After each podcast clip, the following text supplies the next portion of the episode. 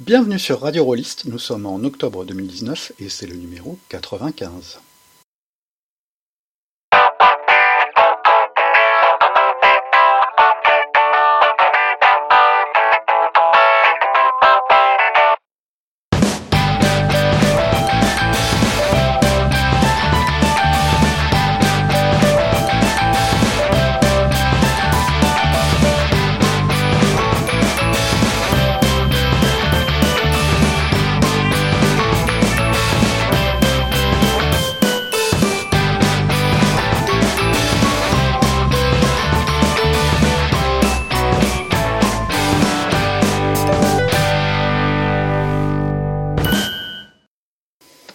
Bonsoir, je m'appelle Eric, je suis voleur de niveau 3 et j'ai réussi mon jet de pourcentage pour pickpocketer les clés du studio à Steve.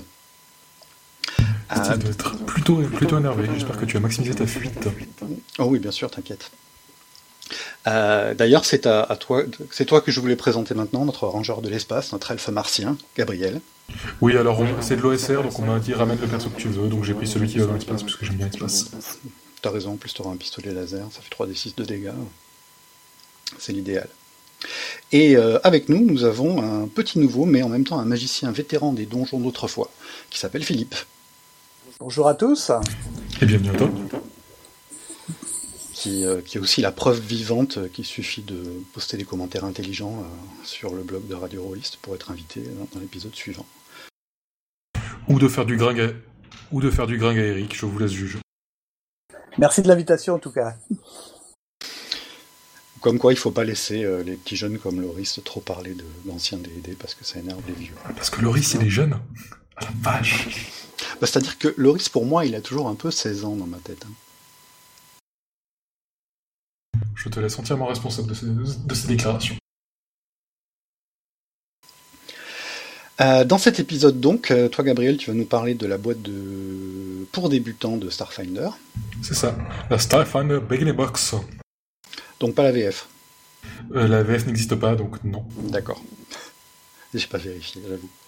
Et ensuite, je me fendrai d'une brève chronique euh, du documentaire Secrets of Blackmore, qui parle du deuxième euh, créateur de Donjons et Dragons, celui qu'on oublie parfois, Dave Arneson. Qui, et cette, cette, petite chronique sera un préambule de notre discussion sur l'avant Donjons et Dragons avec Philippe, et peut-être avec toi Gabriel, mais on vient d'apprendre que tu es en fait toi aussi un petit jeune. Oui, mais un vrai pour le coup. Faudra qu'on on reparle de tout ça, de ces quatre. Euh, enfin, pour euh, avant de se lancer, euh, prévoyez les vins, prévoyez les couches pour vieux, ça va sentir un peu la maison de retraite, mais ça va être sympa.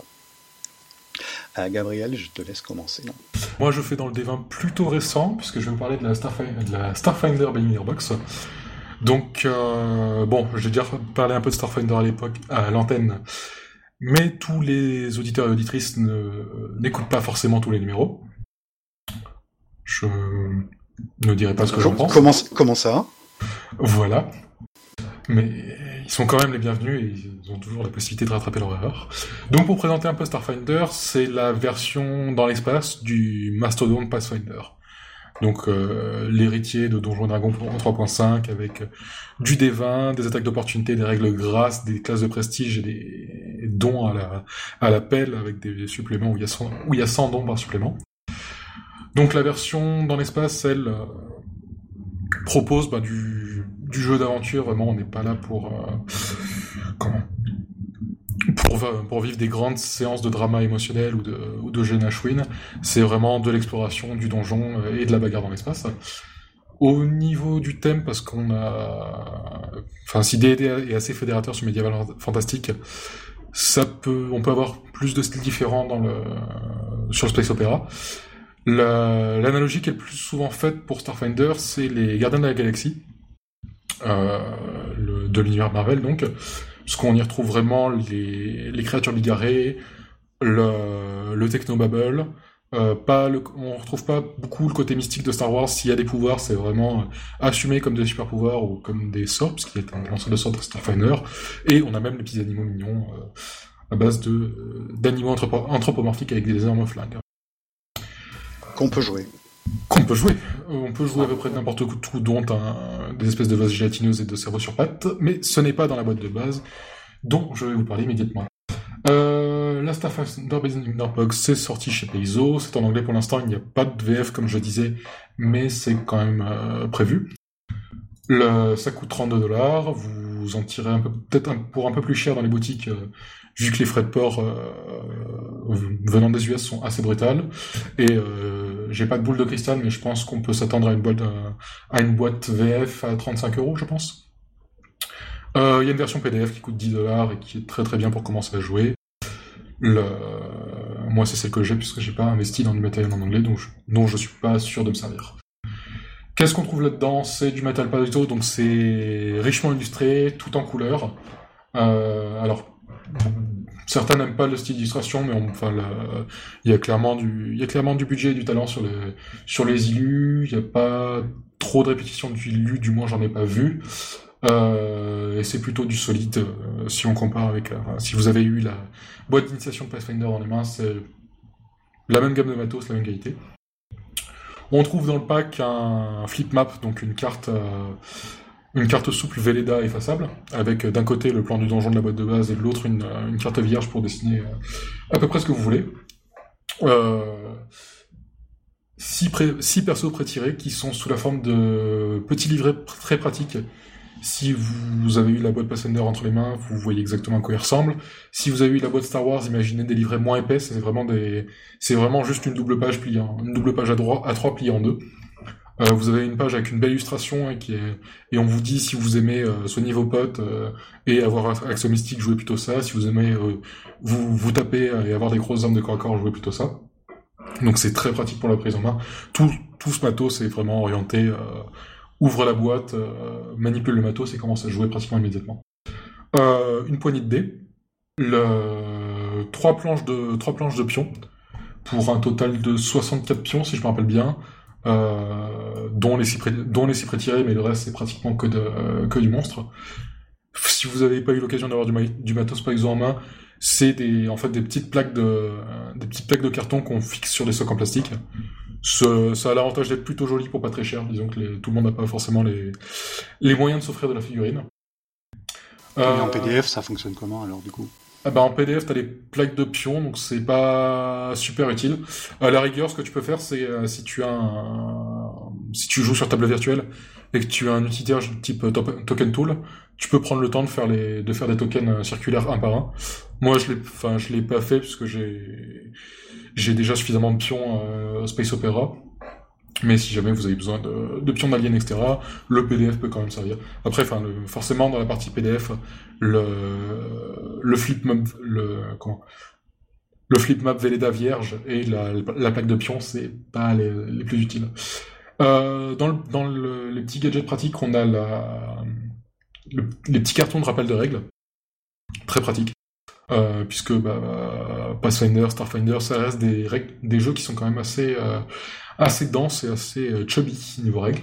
Et les deux livrets, donc un pour le MJ, un pour le joueur, façon boîte rouge, et ainsi qu'un peu de pub. Et le, premier truc que vous voyez quand vous ouvrez la boîte, c'est la page, vous venez d'ouvrir la boîte, par quoi je commence. Et là, c'est vraiment Enfin, tout est très, didactique, mais on vous dit, vous êtes, vous venez d'ouvrir la boîte, vous êtes avec vos potes, vous commencez par le manuel du, du, maître et il y en a un qui lance le scénar. Vous êtes joueur, vous êtes tout seul, vous venez d'ouvrir la boîte, ben vous prenez le manuel du joueur qui commence par une, euh, une introduction, une petite aventure sous forme de euh, livre dont vous êtes le héros. Euh, quelques pages, cinq pages, une poignée de paragraphes, mais ça permet de même prendre en main le début du système de règles. Et après, on enchaîne directement sur la, sur la création de perso.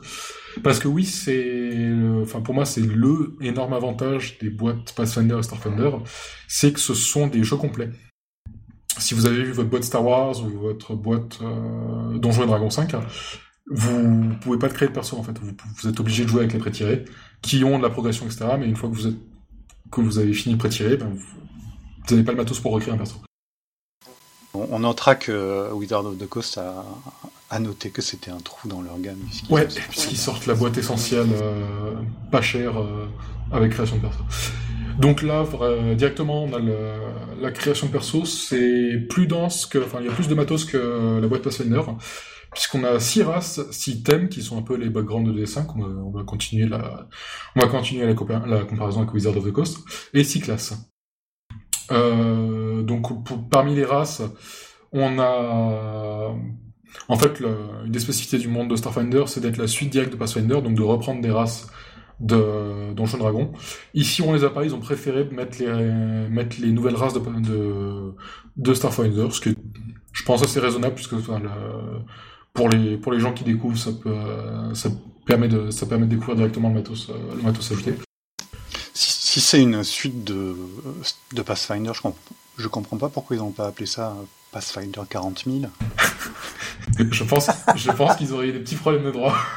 Ça aurait été logique pourtant, non Et il n'y a pas assez de crânes. Pour que ça s'appelle 40 000, il faut des crânes ah, partout. oui, d'accord. Et des, et des nazis. Ouais, et des trucs dark. Euh, donc niveau race, on a la race d'extraterrestres bourrine, la race d'extraterrestres euh, insectoïdes, et la race d'extraterrestres télépathes, euh, avec des petites antennes, donc on est vraiment dans du Garden of the Galaxy.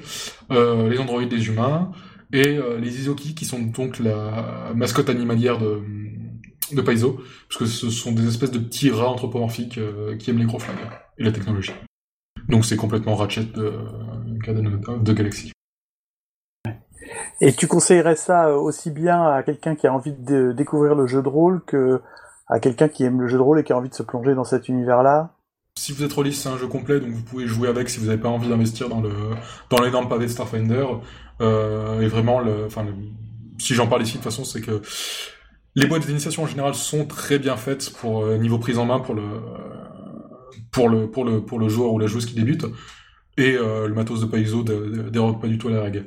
Euh, je vais faire juste un petit point puisque après on a des classes qui sont euh, assez classiques. On a un mécano, un comment, un envoy donc un espèce de, de face perso social, euh, le bard du futur, un opératif qui est donc l'espion, un peu le, le roublard du futur, un soldat et deux, deux lanceurs de sorts en fait, puisqu'il y a, vous avez un lanceur de sorts plutôt technologique et un lanceur de sorts plutôt mystique.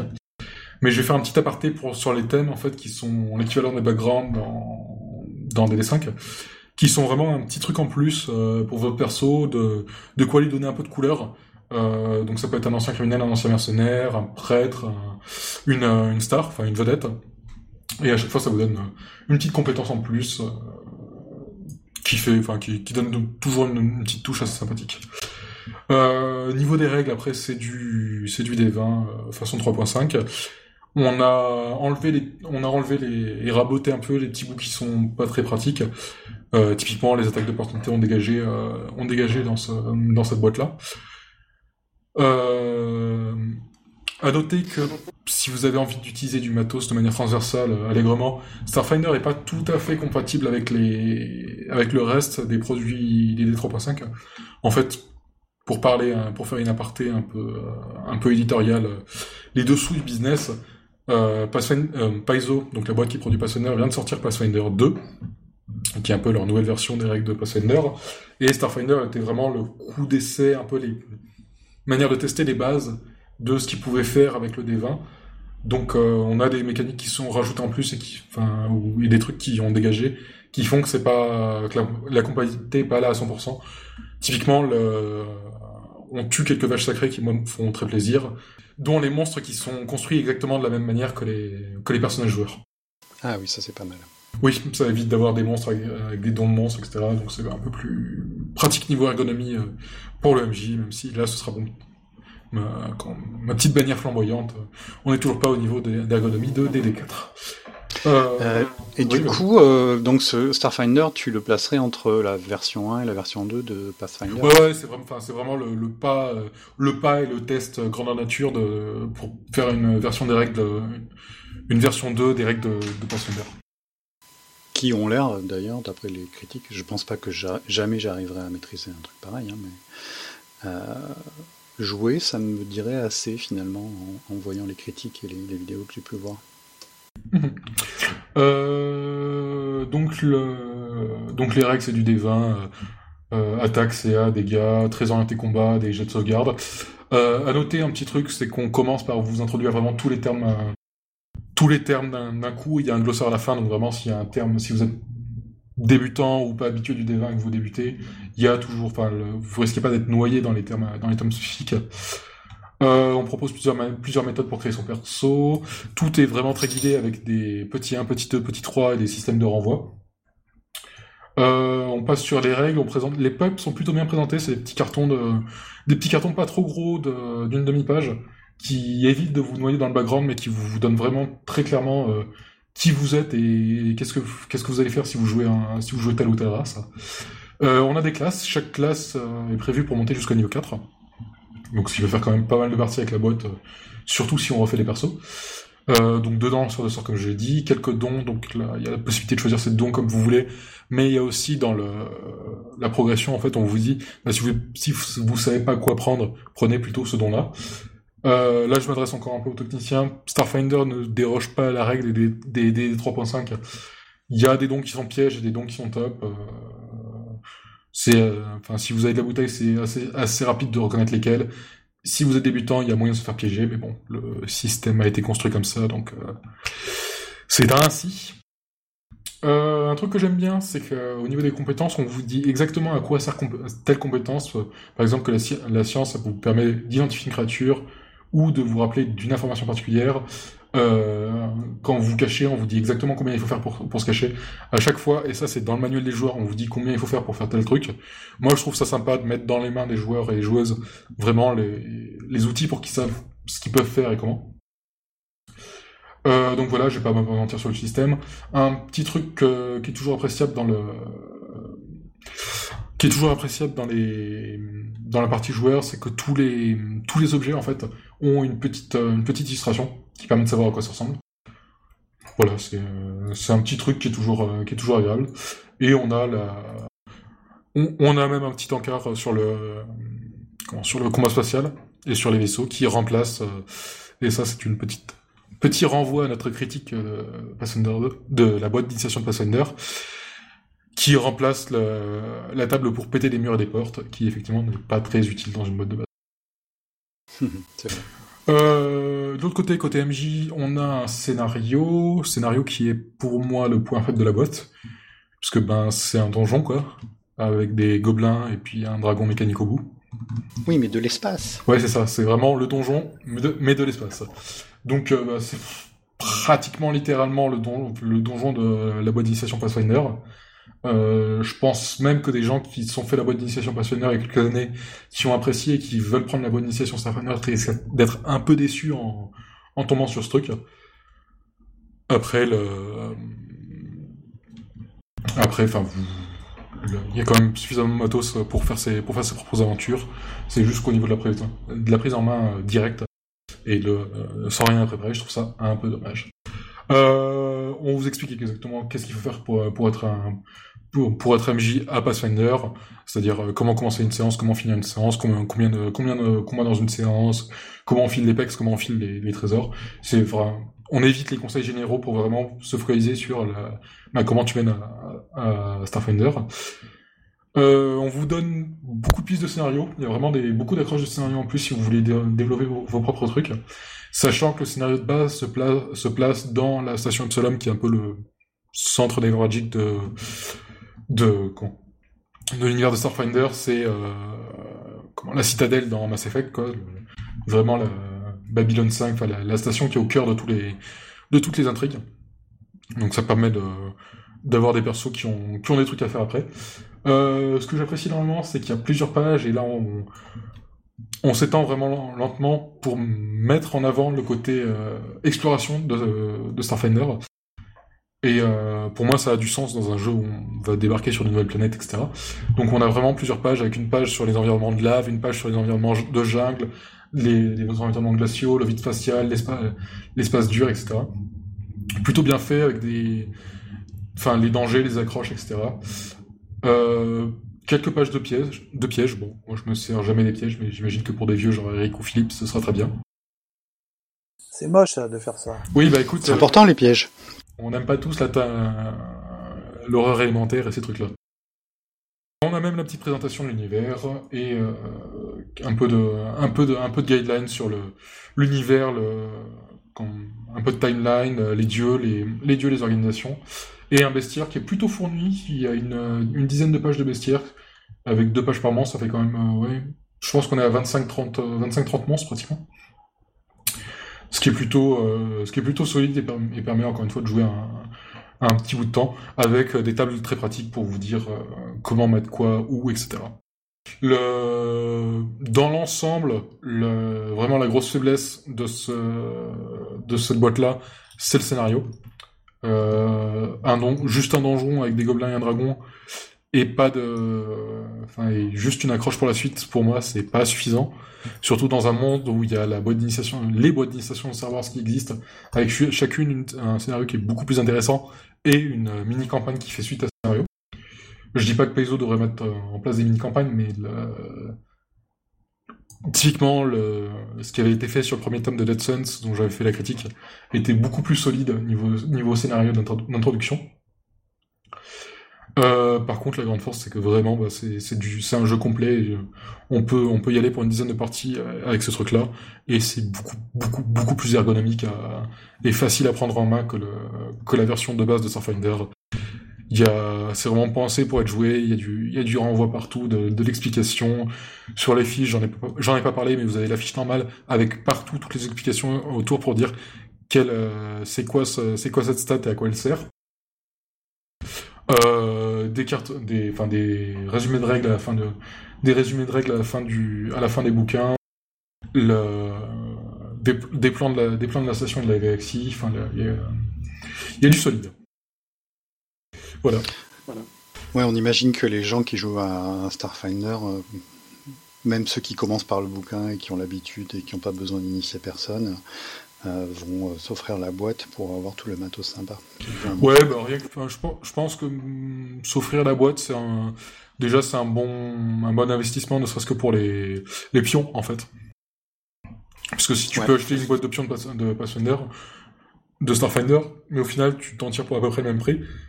Et là, bah, en plus, t'as des, as des versions condensées des règles, des trucs qui sont qui sont plus faciles à prendre en main et euh, des petits cartons avec des règles, enfin du un flip mat, enfin du, du, matos pratique quoi.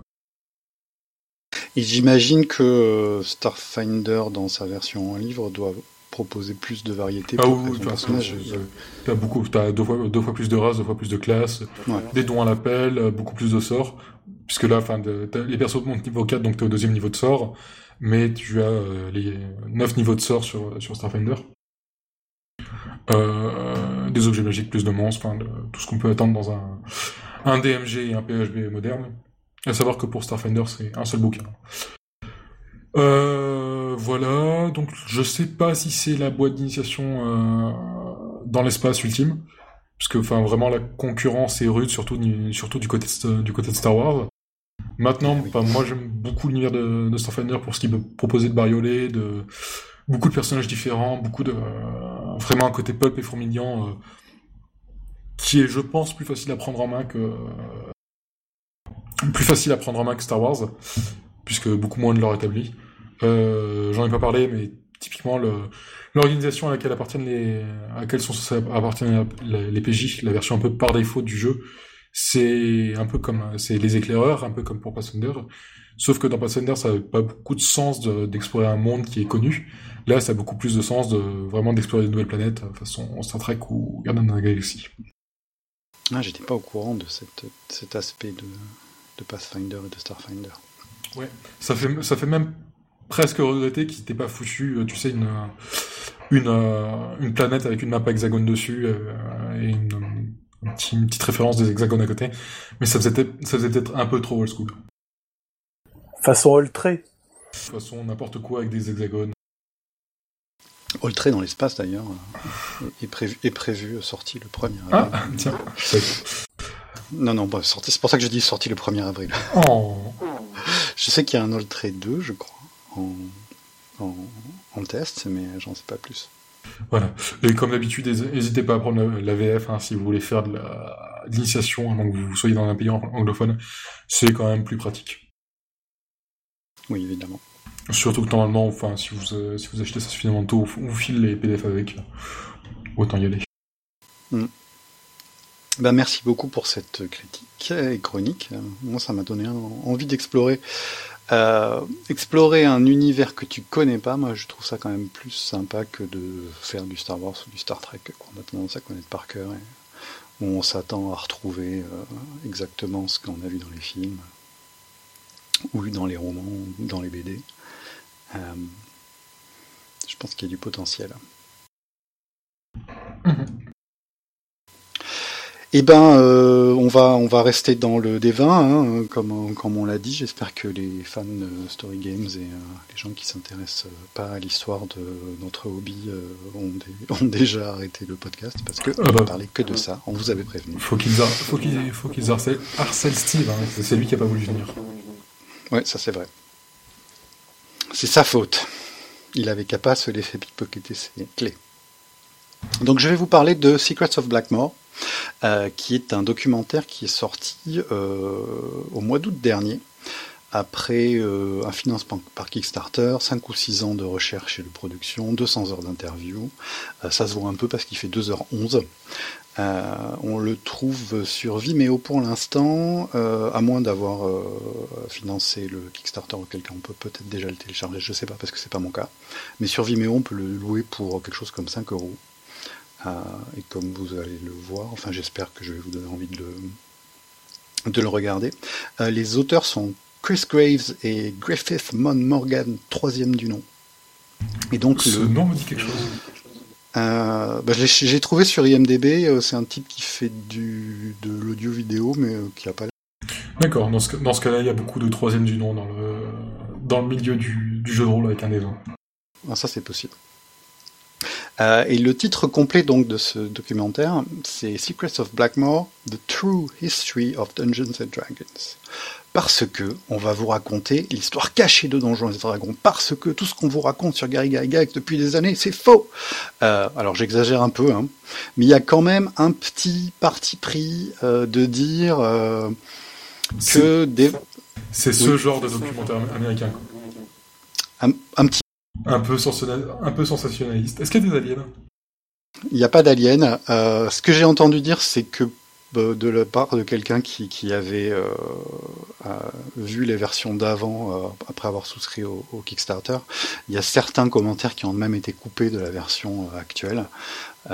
mais il y a quand même un petit côté Gary Gygax, mais c'est pas non plus complètement faux. Hein. Gary, Gygax, c'est lui qui signe tous les bouquins euh, Advanced Dungeons and Dragons. Et euh, Dave Arneson, on le retrouve que sur l'original de 74. Et on se demande un peu pourquoi. Ah. Si je puis me permettre, également sur le Dungeon Master Guide. C'est vrai? Oui. Ah ben, à cause du fameux procès qui, est, qui a Ah, bah tu... ça c'est un truc que je ne savais pas. Je pas. J'imagine que ça parle beaucoup euh, côté US, euh, un peu à la mythologie Nikola Tesla, euh, Edison, version, version des 20. Ouais, il y a sans doute un peu de ça, mais ce qui est vraiment intéressant, c'est que ça va parler de, Blackmore, la campagne et le jeu, donc en fait créé par Dave Hanson, avant même que Gary Gygax ne, s'intéresse au, au, jeu de rôle même au jeu d'exploration de donjons. Euh, et ça commence d'ailleurs euh, par une petite vidéo d'archive. Alors le monsieur il est mort euh, en 2009, donc euh, on n'a pas beaucoup de, témoignages vidéo récents, mais il y a une vidéo d'archive qui doit dater de, des années 2000, où il explique que il se souvient de quand le jeu de rôle a commencé parce qu'il était là et il a même les documents légaux pour le prouver. Et c'est comme ça que commence le documentaire. Donc euh, après ça, on a euh, tout un tas d'interviews de personnages célèbres ou, pas à divers degrés. On a la famille de, de on a Rob Coons euh, qui a travaillé sur chez TSR l'éditeur de Donjons et Dragons et la boîte de, de Gary Gygax pendant toutes les années 70 et 80 qui était à l'époque un jeune ami, euh, genre un adolescent qui était voisin de, Gary Gygax. On a David Megary qui est l'auteur du jeu de plateau Dungeon euh, qui a été créé même avant Donjons et Dragons. Euh, Greg Svensson, le, grand Sveni qui était un PNJ, donc le grand Sveni étant le personnage de Greg Svensson qui était un PNJ majeur dans l'univers de Blackmore. surtout David Wesley qui est le le créateur de Bronstein. C'est-à-dire que déjà à l'époque, ils foutaient leur, leur PJ comme, comme gros PNJ Ouais, mais tu Le mal a donc une source le mal a une source, mais euh, quand on parlera de comment euh, Bronstein et euh, Blackmore ont influencé Dungeons Dragon, tu vas comprendre pourquoi euh, les PNJ euh, et les PNJ PJ sont devenus euh, des, des, personnages importants dans les campagnes parce que à la base c'était aussi les, les, leaders militaires qui étaient donc les personnages joués par les joueurs avant même que le, le jeu de rôle commence puisqu'on faisait du wargame militaire. Je, je sais pas si c'est très clair. Tout est lié. bah, ils, faisaient des, ils, faisaient des, campagnes militaires, il y avait des, il y avait des PNJ, il y avait des personnages nommés dedans, et ces personnages nommés sont devenus les, les gros PNJ quand on s'est passé à une, à une échelle plus macro. Exactement. Voilà. Tout simple. Euh, et d'ailleurs, euh, à chaque fois qu'il y a un, euh, une interview d'un de ces anciens combattants du wargame, on a son nom et en général son personnage ou alors son haut fait, genre le, la première personne n'a jamais joué un nain ou le premier voleur, des choses comme ça. C'est un peu la classe quand même. Ah bah c'est clair. Il euh, y a la première femme à jouer un, un jeu de rôle aussi. Euh, et euh, non, c'est un peu oui, c'est parce qu'elles n'étaient pas nombreuses hein, à l'époque. Euh, et euh, donc le documentaire est complété par des photos d'époque, euh, des documents historiques euh, tapés à la machine mal, euh, écrits au stylo à billes par des lycéens avec des fautes d'orthographe partout. ça rappelle pas mal. bah, n'importe quel jeu narratif moderne. Oui, oui, c'est sûr. Et, mais c'est des documents qu'on a l'habitude de voir si on s'intéresse un peu à l'origine de Donjons et Dragons sur, sur certains blogs, parce que maintenant c'est véritablement devenu un sujet de recherche. Euh, L'histoire du jeu de rôle, on, peut commencer à voir des choses comme ça. Il y a des découvertes qui se font régulièrement sur des jeux qu'on avait complètement oubliés, qui avaient été publiés dans des fanzines imprimés à 12 exemplaires et qui nous apportent des éclairages sur la façon dont ces choses-là ont, évolué. Euh, je ne vais pas m'étendre trop sur le contenu de, et, l'histoire qui est racontée dans euh, le documentaire, puisque c'est ce dont on va débattre après, enfin, ou parler. Euh, mais j'ai noté un moment euh, super touchant. En fait, ça, je crois que c'est une des toutes premières scènes du, du documentaire et on les revoit à la fin. Euh, c'est une grande table de ping-pong, qui est la table de ping-pong de Dave Arneson, euh, recouverte de papier craft euh, pour qu'on puisse dessiner dessus. D'ailleurs, ça c'est une idée que je vais piquer parce que ça a beau dater des années 60, je pense que on peut pas faire mieux pour pouvoir prendre des notes et, et, dessiner des plans et faire des ça, dessins. Ça c'est typiquement un truc de wargamer pourtant. Ah bah je suis pas wargamer. Je suis pas des... wargamer, ça doit se voir.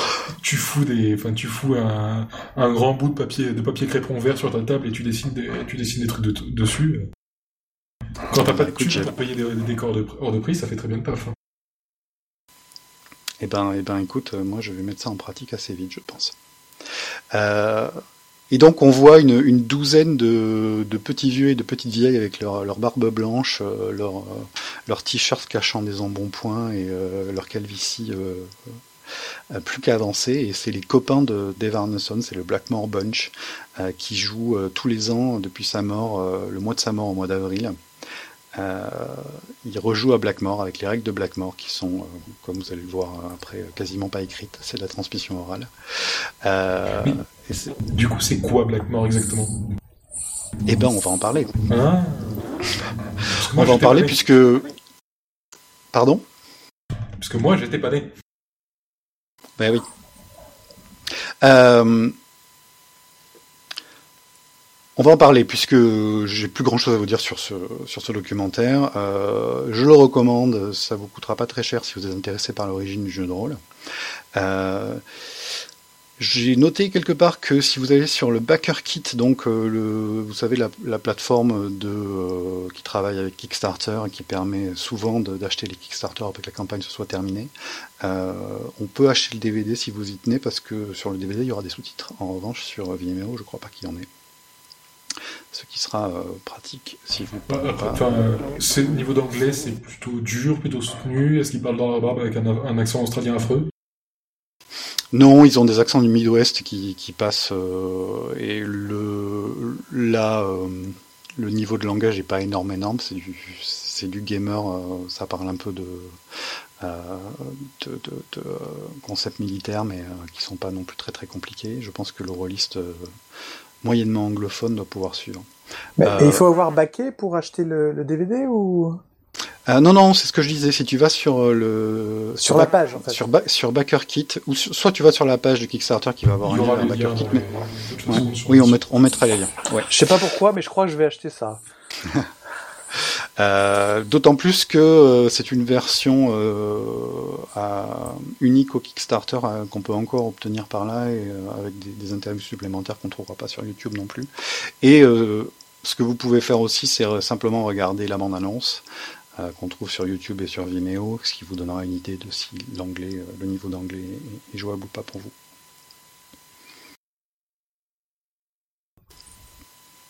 Donc voilà, donc maintenant qu'on a introduit un peu le sujet, euh, remontons très très loin dans les brumes du passé. Dirigeons-nous vers un royaume oublié. le Wisconsin. Ah, c'était déjà les royaumes oubliés Presque. Euh, le Wisconsin et le Minnesota.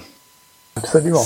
Euh, où les deux villes, euh, chacune d'un côté du fleuve, Saint-Paul et Minneapolis, dites les Twin Cities, étaient le foyer d'une culture du wargame assez particulière.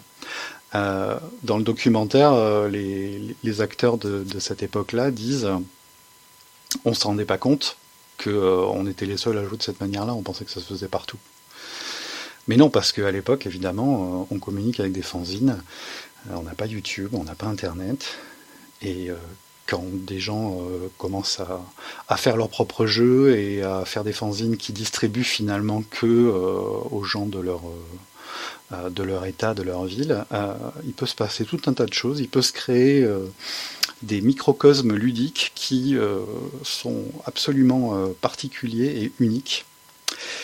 Ce qui fait que les gens qui jouaient euh, dans les années 60 et 70, surtout 60, à, aux campagnes napoléoniennes avec figurines de, des Twin Cities, faisaient des choses un peu particulières. Alors, le documentaire nous parle de, des règles de base qui datent de 1890, euh, puisque c'est en trouvant euh, à la bibliothèque locale euh, un, livre qui s'appelait Stratégos, qui était une sorte d'adaptation du Kriegspiel des, Allemands.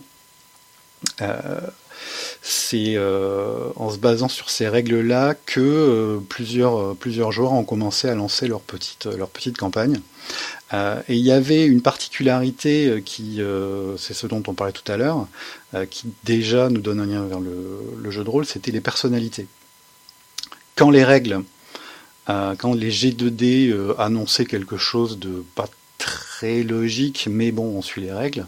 tiens, c'est marrant, les Français se sont pas rendus alors qu'ils étaient, qu'ils étaient absolument français. Ils étaient français, c'est vrai, mais qu'ils étaient, ils étaient sûrs de, d'y de, de, passer. Ils se sont pas rendus. Euh, peut-être que euh, c'est ce lieutenant-là, euh, donc quelqu'un pointe la figurine, le lieutenant, on va l'appeler comment? On va l'appeler le lieutenant fromage de la marine impériale, qui s'est, qui, qui, a rallié tout le monde, qui a abattu le capitaine, et c'est comme ça qu'ils, qu'ils s'en sont sortis.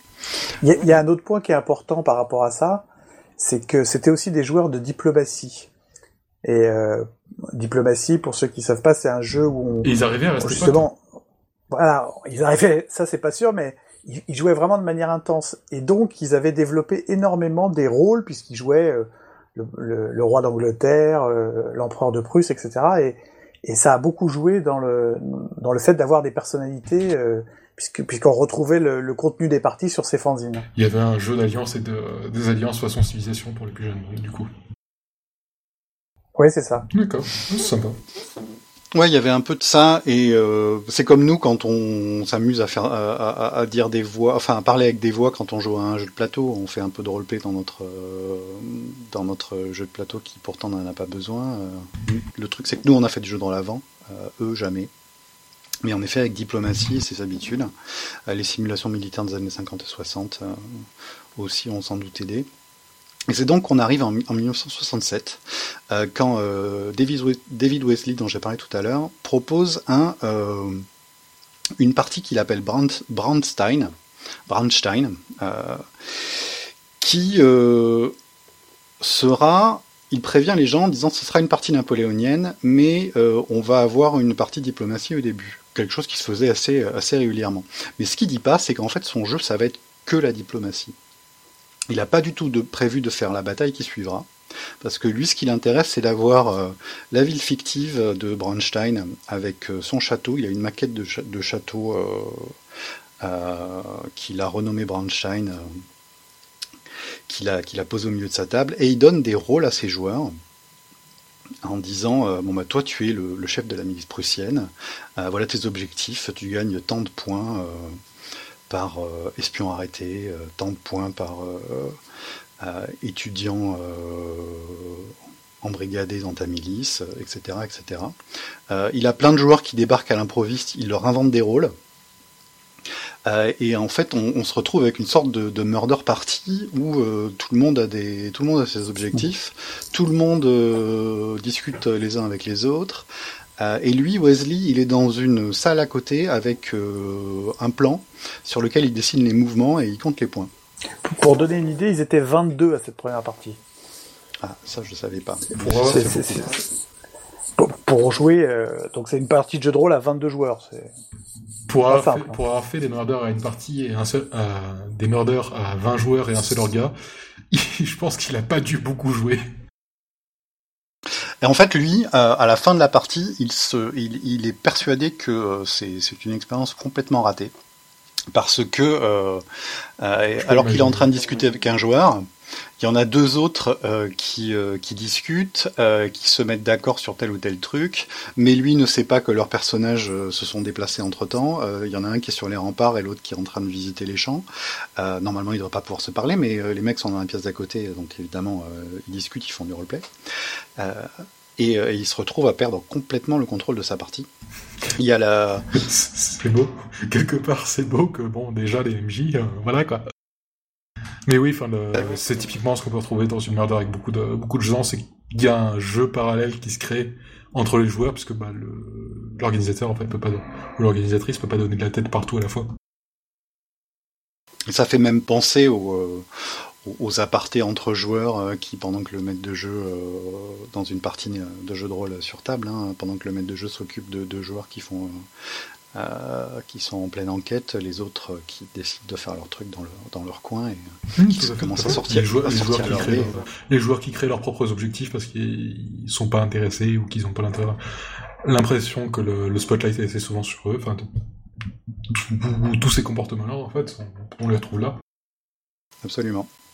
Euh, et l'anecdote, c'est que Dave Arneson, qui doit avoir 19 ans à l'époque, il se retrouve avec un, personnage improvisé euh, parce qu'il n'est pas dans les premiers à arriver et euh, il décide de, se battre en duel avec un, autre personnage. Euh, quand les deux joueurs vont voir Wesley pour, lui dire que ils, vont se, ils vont se battre en duel, déjà Wesley comprend pas pourquoi leur personnage se parle parce que justement il y en avait un qui était sur les remparts. Il se retrouve obligé d'improviser euh, la, règle de duel. Et euh, après un lancer de dés, euh, Dave Arneson se retrouve avec son personnage mort, tué en duel au bout de une demi-heure de partie. donc c'est en gros l'inventeur du jeu de rôle qui va voir son personnage mourir dans la première partie. Et, ça pour moi c'est hyper important parce qu'en fait il comment c'est quand même que des joueurs de wargame, donc ils sont habitués à des tours de jeu, chacun déplace ses pions, etc. Et là, l'arbitre, il se retrouve complètement paumé parce qu'il ne sait pas du tout comment gérer ça, puisqu'il n'y a pas de tour, il n'y a pas d'ordre, chacun fait ce qu'il veut. Et, c'est ça qui va les obliger à, comment dire, à, formaliser un petit peu le truc, quoi. Ouais, et quand, euh, quand Wesley revient, euh, je crois qu'il est parti faire des études et revenu, et c'est là que c'est en revenant qu'il s'est rendu compte qu'il y avait une énorme demande pour refaire du Bronstein. Il a refait du Je crois qu'il est parti au Vietnam, ce qui était moins. Ah, il est peut-être parti à la guerre, ouais. Euh, il fait jouer euh, donc plusieurs parties et il, sa, quatrième se passe dans une république bananière qu'il appelle Banania, si je ne m'abuse. Classe. N'est-ce pas? Et Arneson vient avec un personnage qu'il a inventé, Enfin, on lui dit, euh, il savait au départ qu'il allait jouer un Américain et il vient avec euh, des faux papiers pour son personnage en disant, euh, voilà, alors j'ai des faux papiers d'agent de la CIA, j'ai des faux papiers de journaliste, j'ai des faux papiers de ci, là, et le gars était venu avec des, des facsimilés avec sa photo, il avait changé de coiffure, mis des fausses lunettes, etc. Rappelle-moi, il est à fond dans son rôle. C'était avant du mur, ça. C'était en 68 ou 69. Ouais, donc il n'avait pas trop intérêt de se faire choper sur le, sur le chemin de la partie non plus. Non plus. Je pense que ça aurait, ça aurait donné lieu à des explications très laborieuses.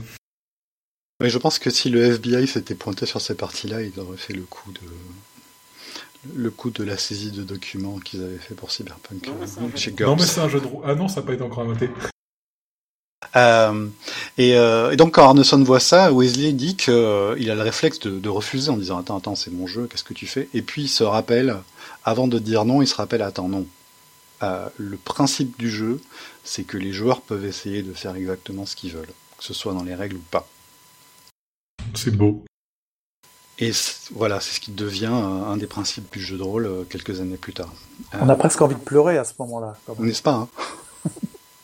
Bah oui, c'est difficile à dire, hein, puisque euh, malheureusement Arneson nous a quittés, donc il euh, n'y a que Wesley pour, nous raconter ça. Mais euh, on imagine que quand le voyage dans le temps sera enfin perfectionné, les rôlistes iront vérifier ce qui s'est vraiment passé. Ça, mettre une fleur sur la tombe et verser une larme, faire leur pèlerinage. Et donc, euh, pour terminer avec Bronstein, on se retrouve avec, euh, ben, en, droite ligne, les, premières innovations qui vont, euh, qui vont participer de la création du jeu de rôle, enfin tous les éléments, les personnalités qui sont des personnages que les joueurs peuvent inventer. en faisant ça, ils coopèrent avec l'arbitre pour faire avancer ou créer une fiction. L'arbitre il improvise les règles au fur et à mesure et il n'a pas le droit de dire aux joueurs non, tu peux pas essayer de faire ça. Ça, c'est pas dans tous les jeux de rôle. Non, mais c'était c'était aussi le but à l'époque. Je vais rebondir sur la remarque de, Philippe il y a un petit moment. Ils, inventent les bases du jeu de rôle, mais ils inventent aussi des problématiques modernes. Parce qu'effectivement, la répartition du temps, de, du temps de parole et la manière de distribuer la parole c'était un peu, enfin moi les premiers jeux de rôle que j'ai connus c'était fait au mieux et c'est OMJ de distribuer la parole. Et maintenant on commence à voir notamment avec les jeux narratifs des jeux qui se préoccupent énormément de comment on distribue la parole et euh, pour euh, à la fois suivre ce qui se passe et que tout le monde ait le spotlight et qui est déjà cette euh, cette question qui soit posée aux premières parties de Bronstein. Typiquement c'est très révélateur. Oui en effet. Oui. Ouais, c'est pas forcément les, les, trucs sur lesquels ils se sont appesantis le plus, mais, euh, oui, mais c'est absolument vrai. Puis bon, bah, la problématique est pas forcément la même quand t'as 22 joueurs ou 4 PG autour d'une table. Oui, puis ils se, ils se rendaient pas compte de ce qu'ils étaient en train de faire, en fait. Ils essayaient juste de sortir de leur, euh, un peu de leurs habitudes wargameuses, euh, parce que à côté de ça, ils jouaient beaucoup au wargame. Donc c'était une façon de se distraire de ça, et ils pensaient pas qu'ils étaient en train d'inventer un nouveau truc, pour le coup. Oui, je pense que, enfin, je pense, mais je pense qu'ils avaient quand même l'impression de faire du, du théâtre, enfin d'incarner un personnage. Et le, quand tu fais de l'impro ou de la scéno, au moins de la scénographie, ça je, suis sûr que c'était plutôt répandu à l'époque, tu te préoccupes de ces questions de distribution de parole? Ouais, mais justement, je pense que le, truc n'était pas la même chose entre Weasley qui voulait euh, faire un wargame un petit peu différent, et ces joueurs qui, en jouant, euh, se sont marrés comme, tout et se sont dit mais c'est génial ce qu'on est en train de faire, on n'a jamais fait ça, c'est trop bien. Mais spoiler, il, spoiler, il avait déjà fait, on le fait tous dans la cour de récré quand on a gamin. Exactement, exactement. Et je pense qu'on a retrouvé cette sensation-là à ce moment-là. Moi, c'est un truc que je dis à chaque fois aux, gens qui ont jamais fait de jeu de rôle. Je leur dis, euh, vous savez, ce bouton que vous avez dans la tête qui vous permettait de jouer au cowboy et aux indiens quand vous étiez gamin, eh ben, je vous assure qu'il existe toujours et que vous saurez appuyer dessus euh, dès que vous vous mettrez autour de la table. C'est exactement ça. Et pour finir, il y a quelque chose qu'on trouve aussi dans Bronstein euh, qui n'était euh, encore d'après le documentaire, parce que je suis pas un spécialiste, qui n'était pas commun à l'époque, c'était que c'était un jeu à somme non nulle. C'est-à-dire que des joueurs qui sont pourtant concurrents euh, ont des objectifs qui peuvent s'aligner ou qui peuvent forcer à s'aligner et donc peuvent gagner à plusieurs. Malgré le fait que tout le monde soit censé jouer les uns contre les autres. Oui, ça c'est une véritable innovation pour le coup, parce que euh, à côté de ça, c'était des types qui étaient complètement obsédés par les classements euh, de qui avait battu qui aux échecs, au Go, euh, ou à risque, ou à n'importe quel type de wargame. Oui, et puis quand tu fais un jeu de bataille, de toute façon, il y a un gagnant et un perdant. Exactement, ouais. Ça n'existait pas déjà sur Diplomatie le... Oui, je, crois que c'est un jeu, je crois que c'est un jeu à son niveau, Diplomatie. Ah Diplo, tu as un classement très précis, ouais, avec un nombre de points, et il y a toujours un type qui gagne. Quoi. Alors des fois, as Effectivement, des, as des, tu peux avoir un ex mais c'est tout. Ouais. T'as des alliances à un instant T dans la... T'as des alliances à un instant T dans la partie, c'est tout. Ouais. Et, et, eux, ils rigolaient pas avec ça. Hein. Ils jouaient pas à Diplo comme ça sur un coin de table. Ils, ils faisaient des championnats et il y avait déjà euh, alors c'est plutôt Arneson pour le coup, qui avait organisé avec Gigax une sorte de euh, diplomatie qui se qui se joue en campagne, c'est-à-dire qu'en fonction de ce qui avait été gagné l'année 1, on passait à l'année 2, à l'année 3, à l'année 4, quoi. Alors justement, la campagne, c'est un truc euh, assez important qui va arriver surtout avec Blackmore. Puisque... Ça existait déjà dans le Wargame, la campagne, ou pas encore? Pas, pas trop chez eux, j'ai l'impression. Euh, enfin, encore toujours. C'était pas, pas dans leur culture de jeu, quoi. Voilà. Euh, le documentaire dit que euh, mhm.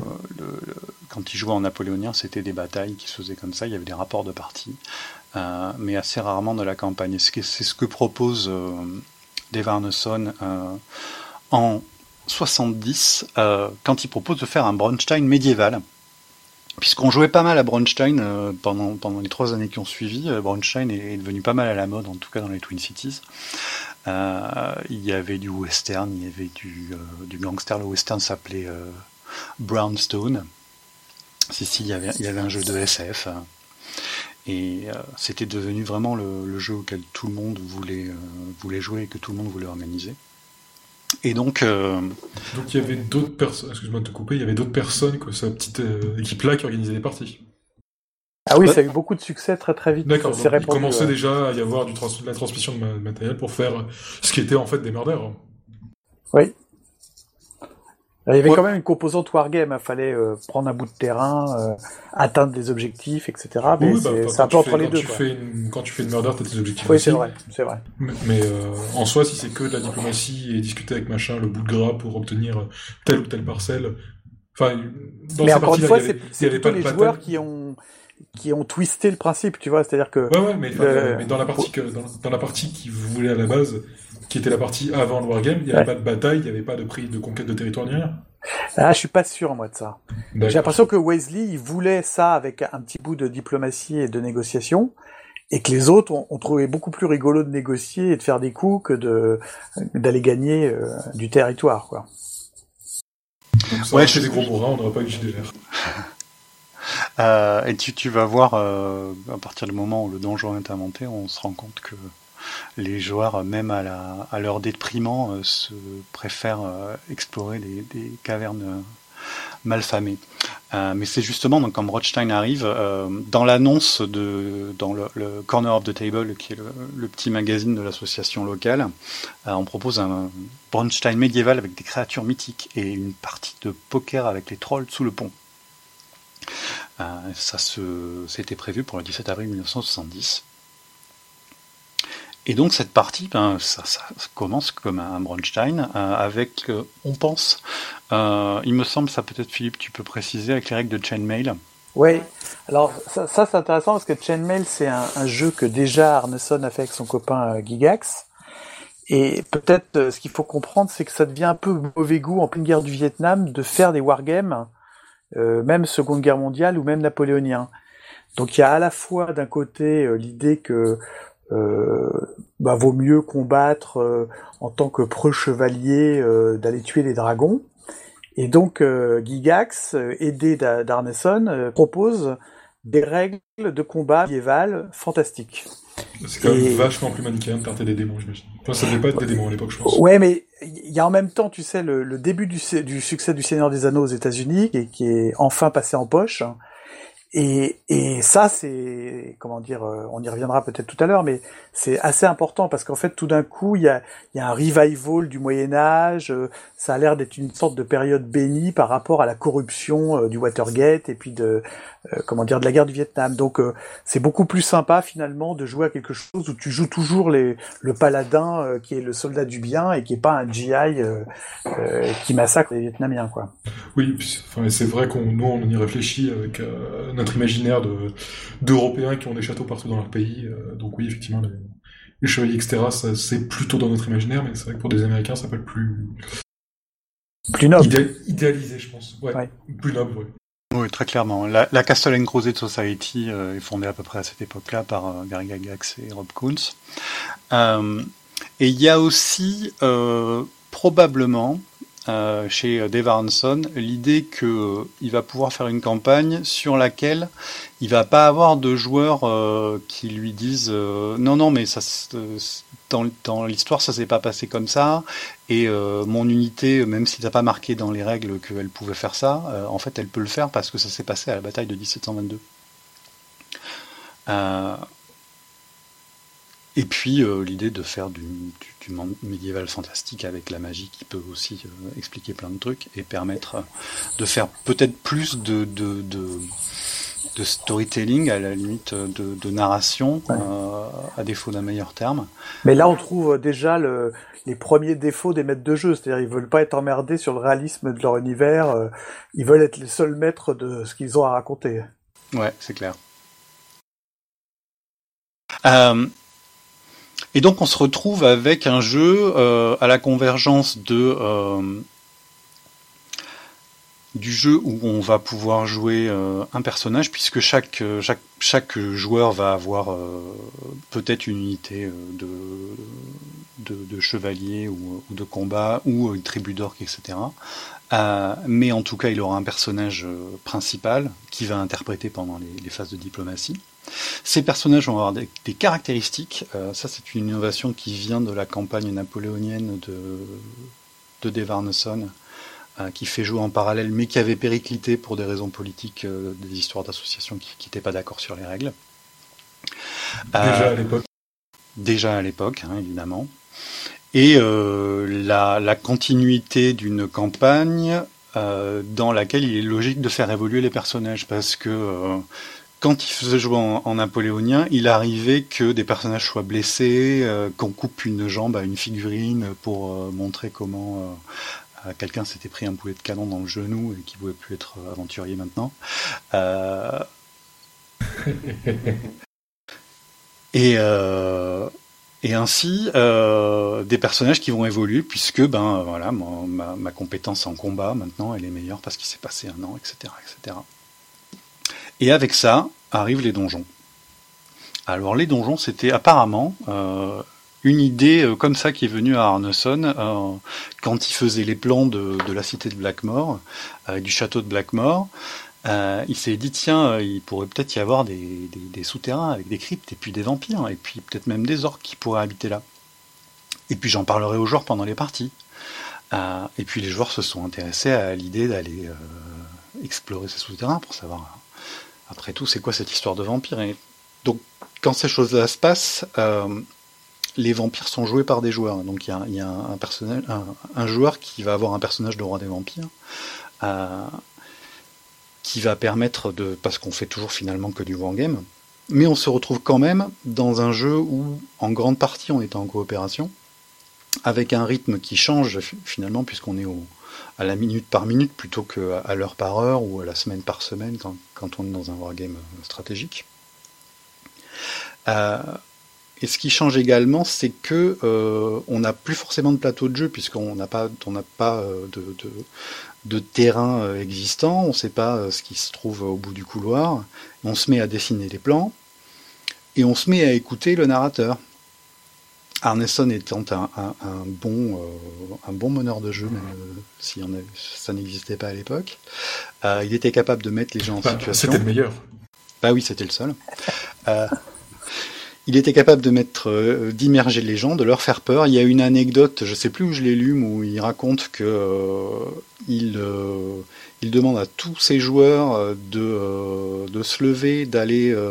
il jouait évidemment dans la cave, et la cave était attenante à une autre cave qui était pleine d'étagères et de, et de bordel, dans laquelle on pouvait imaginer des, euh, des, couloirs avec des recoins et des choses comme ça, et il leur dit bon, expliquez-moi comment vous êtes, donc quel est votre ordre de marche, qui tient un arc, euh, toi t'es un nain, tu vas te mettre à genoux.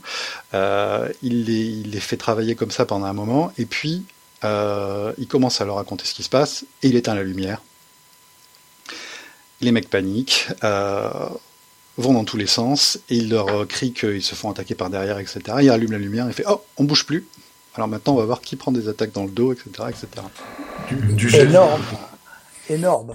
Ouais, c'est sûr que ça, a plus de gueule que qui tient la torche. C'est clair. Euh, et le dernier truc, c'est que les règles, euh, les joueurs ne les connaissent pas. Il euh, n'y a pas de, de, bouquin de règles sur lesquels on, s'appuie. Arneson les a dans sa tête, il prend des notes, il rajoute des situations, il fait ses rulings comme on dit euh, maintenant en OSR, au fur et à mesure. Et euh, tout ce que peuvent faire les joueurs, c'est dire ce qu'ils essayent de faire. Et quand il y a un combat, ils savent à peu près comment fonctionnent les tables de résolution. C'est comme ça que c'est comme ça qu'on y arrive. Oui, parce qu'ils ont joué à Chainmail aussi, donc. Euh, ils ont quand même une base de règles. Voilà, ils ont tout en tête en fait. Parce que enfin, les stats de perso, etc., ça existait déjà quand ils faisaient du wargame en chainmail, etc., ou pas encore? Du Grandstein ou pas encore? Non, non, non. les stats, ça, enfin, euh, force, intelligence, sagesse, dextérité, ça vient vraiment avec euh, Blackmore. Mais par contre, les tables de combat euh, de l'époque, ce sont des tables de wargame. Donc tu as un niveau de personnage et et donc ils savent que pour les gens qui sont qui sont nés après 90, l'étape de l'étape de Warhammer qui servent pour le pour Warhammer, le jeu de voilà, c'est ça, exactement. et tu l'as en tête et t'as pas besoin d'avoir un livre de règles, quoi.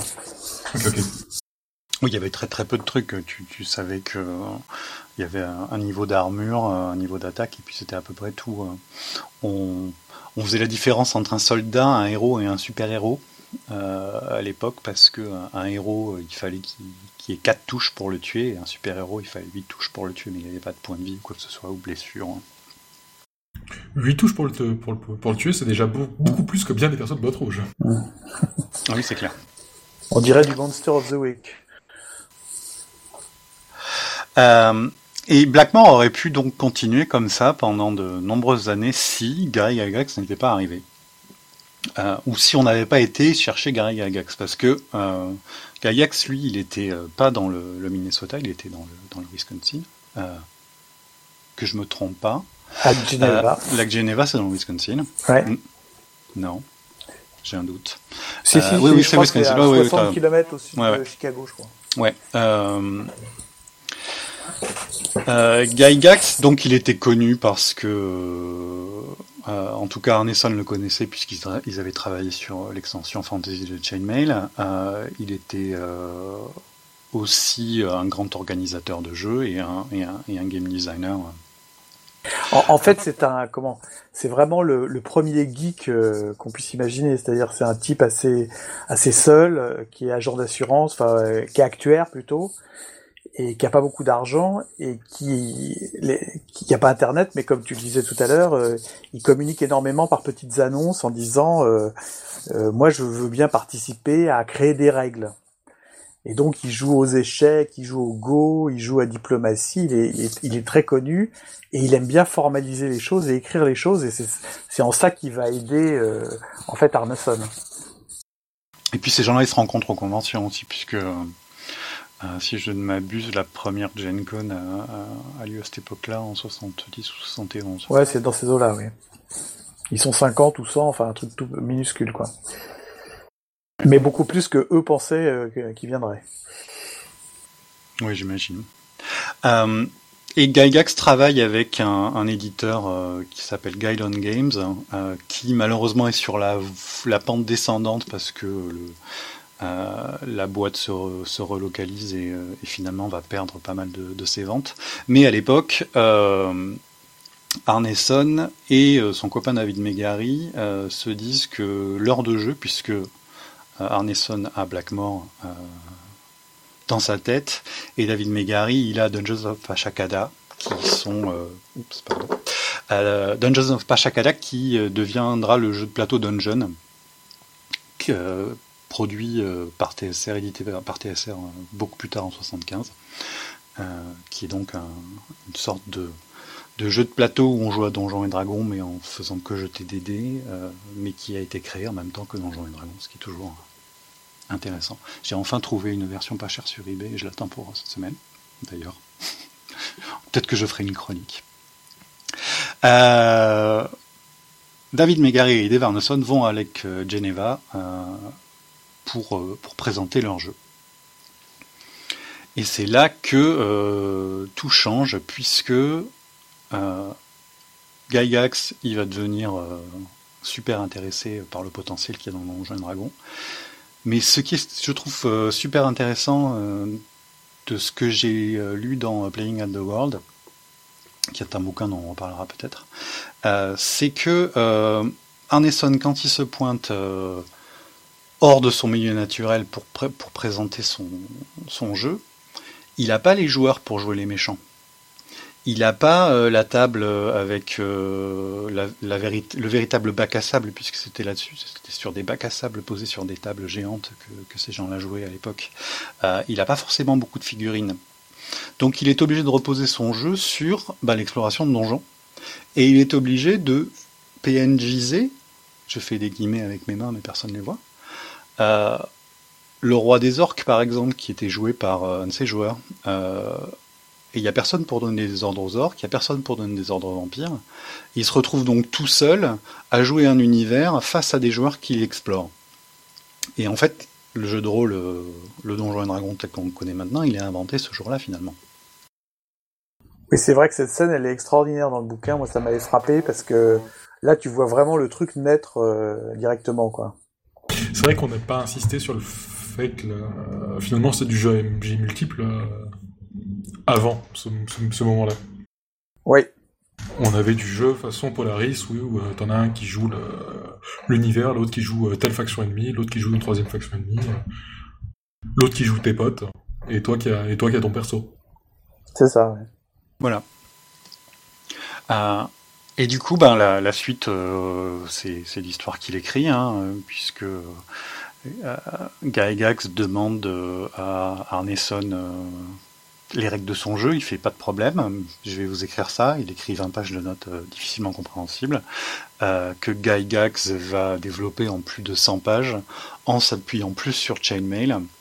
Euh, il va inventer le castle Greyhawk, qui est son, son univers, enfin son donjon autour duquel va être créé l'univers de Greyhawk, qui est un des univers historiques de Donjons et Dragons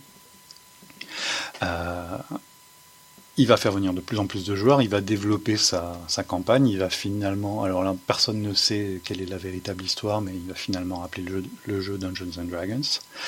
Il va intégrer euh, les polyèdres puisque euh, on jouait qu'avec 2 D6 au départ, au départ, mais les, les, D4, D8, D12 et D20 slash D10 euh, étaient, sont arrivés par un je me souviens plus. Je sais pas si Philippe, tu te souviens Moi, j'ai l'anecdote qui est assez. Euh, en, en, fait, euh, rapidement, ils se posent des problèmes déjà pour leur wargame de d'équivalence de chance euh, et le D20 c'est super parce que ça ça fait comme un dé à pourcentage.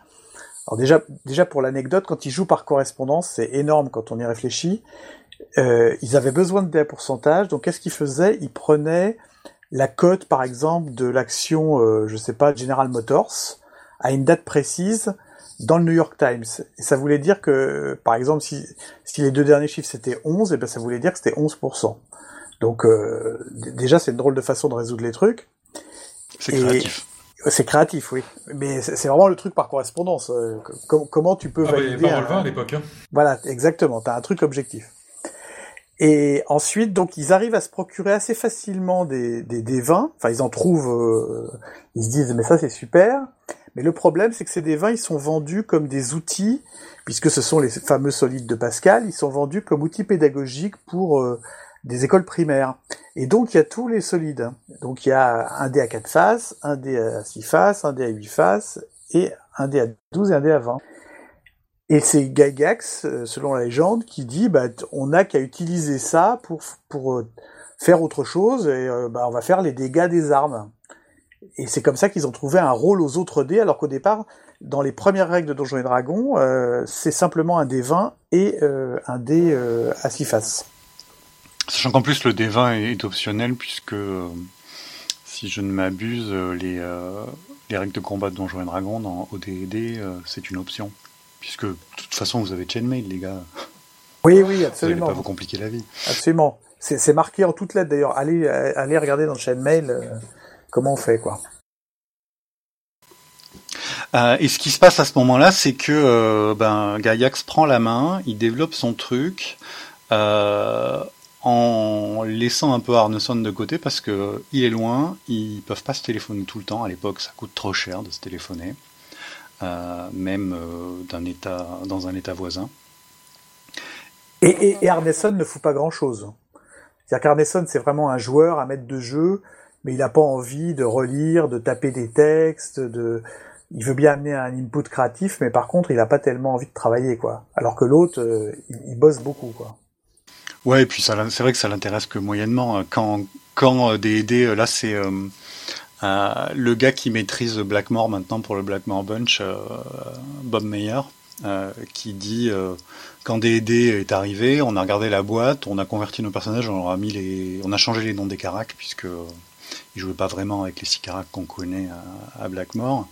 et puis quand on posait des questions à Dave, quand on lui disait mais euh, ça devrait pas plutôt se passer comme ça parce qu'en page 23 il y a écrit que la règle c'est ça.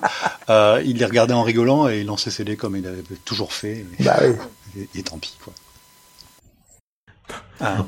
On, essayait de faire une entreprise de quoi de réinstauration de Dave Arneson et oh non c'est un branleur en plus euh, MJ illusionniste ah ouais non laisse tomber. Hein. Ça, en, plus, y a je suis pas sûr qu'on hein. je suis pas sûr qu'on sauve beaucoup son nom dans l'histoire là. Non, mais euh, par contre, euh, il, participe quand même. C'est simplement que aujourd'hui, on voit l'énormité du truc, mais à l'époque, c'est rien du tout. Euh, euh, il veut vraiment faire ça, mais il va gagner peut-être 1000 dollars alors que ça lui a coûté, je sais pas, 500 dollars. Donc, c'est des affaires qui sont absolument sans intérêt. C'est vraiment un truc de passionné et il n'y a, pas d'argent à se faire. Et, et, les problèmes vont arriver quand tout d'un coup le succès va être là et que bah là, Arneson va se réveiller en disant, bah, j'ai quand même fait la moitié du truc, quoi.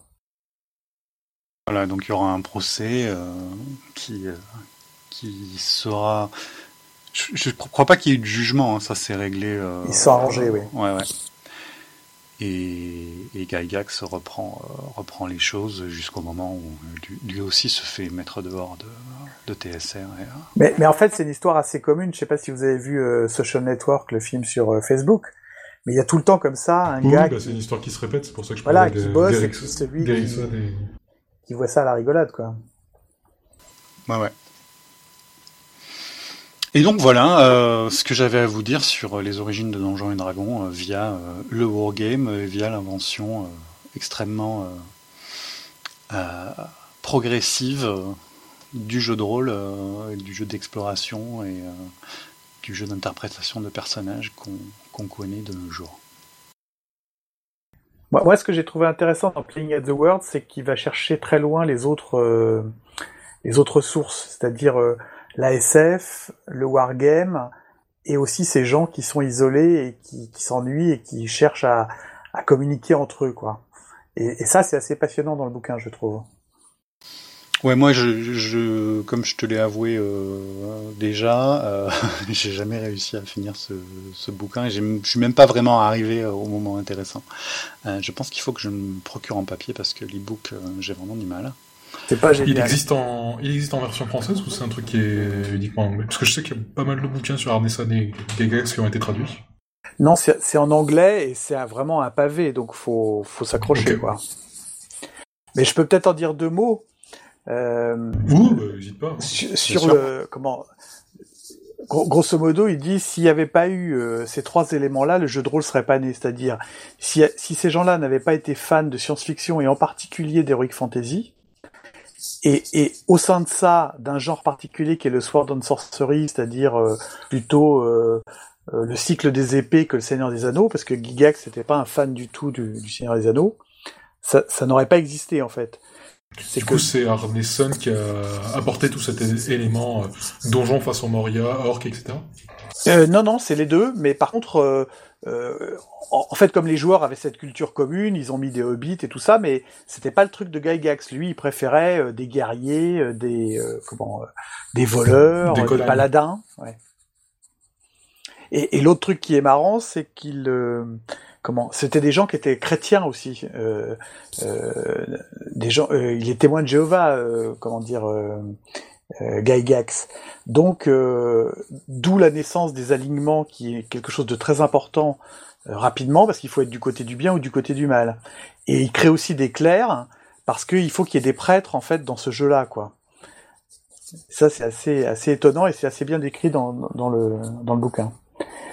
Et ça, c'est le premier point. Et le deuxième point, c'est le côté euh, toute l'histoire du wargame, c'est-à-dire euh, le wargame, ça se développe, comme l'a dit Eric, euh, déjà par les Prussiens, euh, le Kriegspiel, mais il y a aussi des jeux pacifistes qui sont faits par H.G. Wells, par exemple, qui crée un jeu qui s'appelle Little Wars, et avec déjà des figurines, des petits canons, et on tire sur des personnages, etc.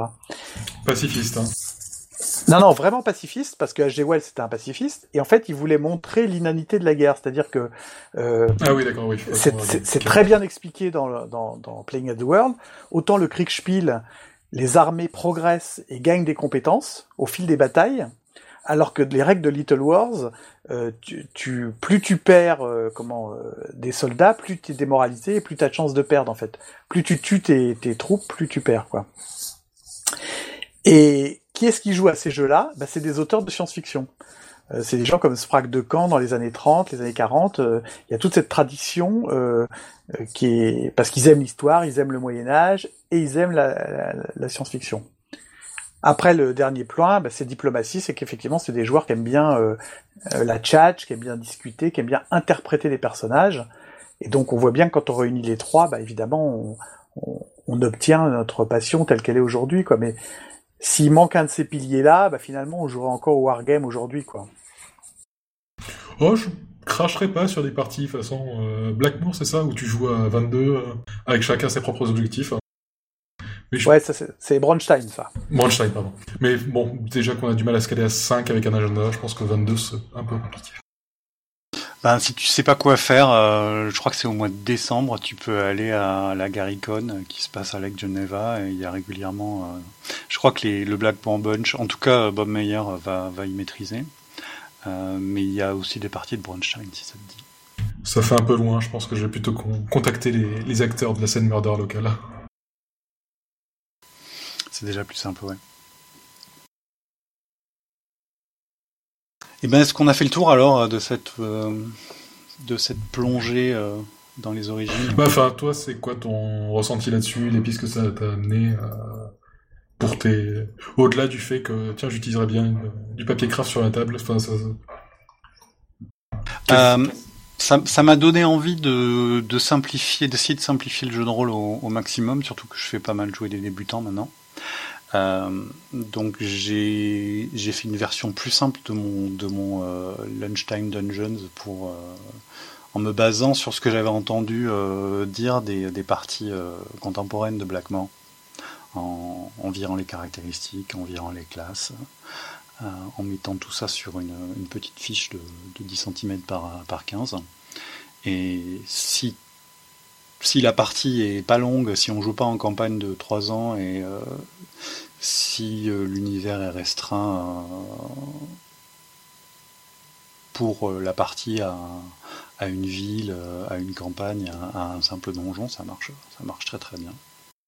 L'autre truc aussi avec le fait qu'il n'y ait que des caractéristiques, c'est que ça obligeait les joueurs à être très créatifs. C'est-à-dire, ils, ils utilisaient pas la compétence, euh, comment dire, je sais pas, par exemple, voilà, il disait, euh, je me déguise, je mets des feuillages et euh, je comment, j'essaie de me glisser discrètement derrière le garde. Et donc on faisait un jeu de dextérité et pas du tout un. Il fallait que le joueur invente quelque chose à chaque fois. Quoi. On en revient aux compétences pour, qui sont pour les gens qui n'ont pas de player skill. Exactement. Exactement. Un des piliers de l'OSR. Mais je pense qu'on a déjà dit sur Après, cette c'est pas... Je pense que ça marche plutôt bien dans un groupe de joueurs qui apprennent en se regardant les uns les autres. Maintenant, si je joue avec une table de débutants, je pense que j'aime bien avoir un, comment une euh, une liste de compétences au pif pour savoir ce qu'ils peuvent faire euh, et pas que ce soit moi que soit moi qui leur conseille euh, ah bah tu pourrais essayer de faire comme ça comme ça où j'aurais un peu l'impression de marcher sur leur précaré.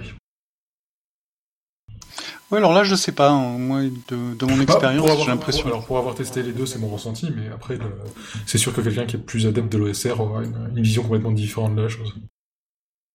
Peut-être, ouais. Euh, c'est vrai qu'il y a des gens qui sont paralysés quand ils ils ont pas d'éléments, euh, surtout si ce sont des gamers euh, qui qui cherchent les boutons sur lesquels appuyer pour faire évoluer la situation, même si les, boutons c'est juste un mot sur une feuille de, ah, personnage. Je, je pense que pour en revenir justement aux équipes qui jouaient à Branch et tout, c'est des gens qui étaient vraiment farcis de littérature et de, enfin pas forcément de littérature, mais d'histoire quoi en gros de combat, etc. Donc il y a des chances pour que ça leur vienne plus naturellement que quelqu'un que ça intéresse pas trop, mais qui a bien envie de faire une partie euh, là comme ça tout de suite. Oui, c'était des passionnés du Moyen Âge, donc par exemple, ils connaissaient par cœur les, capacités de chaque arme, et ça se retrouve tout de suite dès les premières règles de Donjons et Dragons. Ah, la fameuse table des armes d'Ast. Exactement. ça a l'air sexy comme tout, ça pourrait rentrer dans du, Pathfinder, ça. Ah, je suis sûr qu'ils en ont une aussi. Mm-hmm. pas tout à fait. Mais oui, je pense que c'est ces gens qui ont une culture vraiment euh, du jeu et de l'imaginaire et ont plus plus de facilité à improviser des trucs, à improviser des actions, des idées, etc., que euh, des gens que ça n'intéresse pas particulièrement, mais que l'idée de faire du jeu de rôle euh, peut intéresser. Après, on a l'avantage d'avoir 40-50 euh, jeux de rôle maintenant derrière nous, et tu peux, si tu te rends compte que tu as des joueurs qui sont pas branchés par le milieu oui, voilà, ou la fantasy, tu leur fais jouer les experts. Oui, puis, je pense que les gens sont plus imprégnés de culture qu'à 35 ans. Ok. C'est clair. Et du coup, ce, ce genre de jeu, le, avant D&D, en fait, c'est resté vraiment dans le cercle des wargames ou ça a un peu percolé euh, autour? Dans quel sens? Bah, Ces gens-là, enfin les, les, gens qui jouent au Wargame, qui s'envoyaient des lettres par fanzine et tout, ils avaient bien des, des collègues, la famille, etc. Est-ce que ils ont fait jouer les gens autour ou c'est vraiment resté dans les cercles des associations de Wargame pour rejoindre un peu ce qu'on disait avant sur les différents types de personnes qui peuvent être amenées au, jeu de rôle je, pense que ça s'est répandu euh, bien au-delà de ça euh, rapidement, quoi. Parce que justement, c'était pas euh, comment c'était beaucoup plus sexy de jouer à un truc médiéval fantastique. Alors que du napoléonien, faut quand même bien s'intéresser à ça dès le départ, quoi. Puis l'investissement n'est pas le même, hein, même de nos jours. Hein, si tu veux te mettre à Warhammer en figurine, faut du temps et des sous, tandis que pour faire du jeu de rôle, si on t'invite à une partie, t'as même pas besoin de venir avec tes. Sans doute, ouais. Mais c'est dommage qu'on n'ait pas de je fais un peu mon Steve, hein, mais il faut bien que quelqu'un le remplace. Mais dommage qu'on n'ait pas d'études sociologiques de, de cette époque-là pour voir un peu comment ça, comment ça a diffusé après le, point d'impact initial. Ah bah moi je peux vous raconter peut-être quand même. Ah bah bien sûr. Ah bah oui, t'avais dit que tu nous parlerais de l'arrivée des jeux de rôle en France. Euh, alors moi je suis pas l'historique puisqu'il y a quand même eu avant euh, la génération de la Rudulm. En fait il y a un type qui est allé aux États-Unis qui a découvert ce jeu, qui l'a ramené euh, à Normal Sup et c'est là que le premier club est né et c'est là qu'est né aussi euh, Casus Belli. Ah mais je pensais que tu, tu étais cette génération-là. Je, suis juste après, un an ou deux ans après. Je vais te prier de sortir. Euh, comment on sort exactement de Mumble Je sais pas. Euh, il faut que je vois si, il faut que je vois si Froideval est dispo. Donc on va, on va te garder pour l'instant. Voilà, c'est lui le, c'est lui le pilier historique ou Gizrix ou des gens comme ça. Mais, mais enfin, pour moi qui suis très jeune, oui. c'est cette fameuse bande de joueurs qui a instaurer le terme, le terme gros bill et au final exactement un peu toutes les bases sur lesquelles on sur lesquelles on s'assoit. Oui, c'est ça, oui. Donc finalement, c'est un peu la source de la culture ludique euh, qu'on peut retrouver en France. Ouais, exactement. Mais alors, pour, parler de mon, cas personnel, moi j'habitais euh, Rambouillet, donc c'est 50 km de Paris. Euh, et tout d'un coup, un jour, j'étais en seconde et je vois des types qui avaient ces fameux dés polyédriques là qui jouaient. Je comprenais pas du tout ce qu'ils étaient en train de faire. Et c'était des gens que je connaissais, mais je leur dis, mais c'est quoi? Et la première question qu'ils m'ont posée, c'est est-ce que tu as lu Le Seigneur des Anneaux? J'ai dit non. Ils m'ont dit, bah reviens quand tu as lu Le Seigneur des Anneaux. Déjà, l'ouverture aux nouveaux joueurs. Traditionnel top, du rôliste. Top les mecs, top.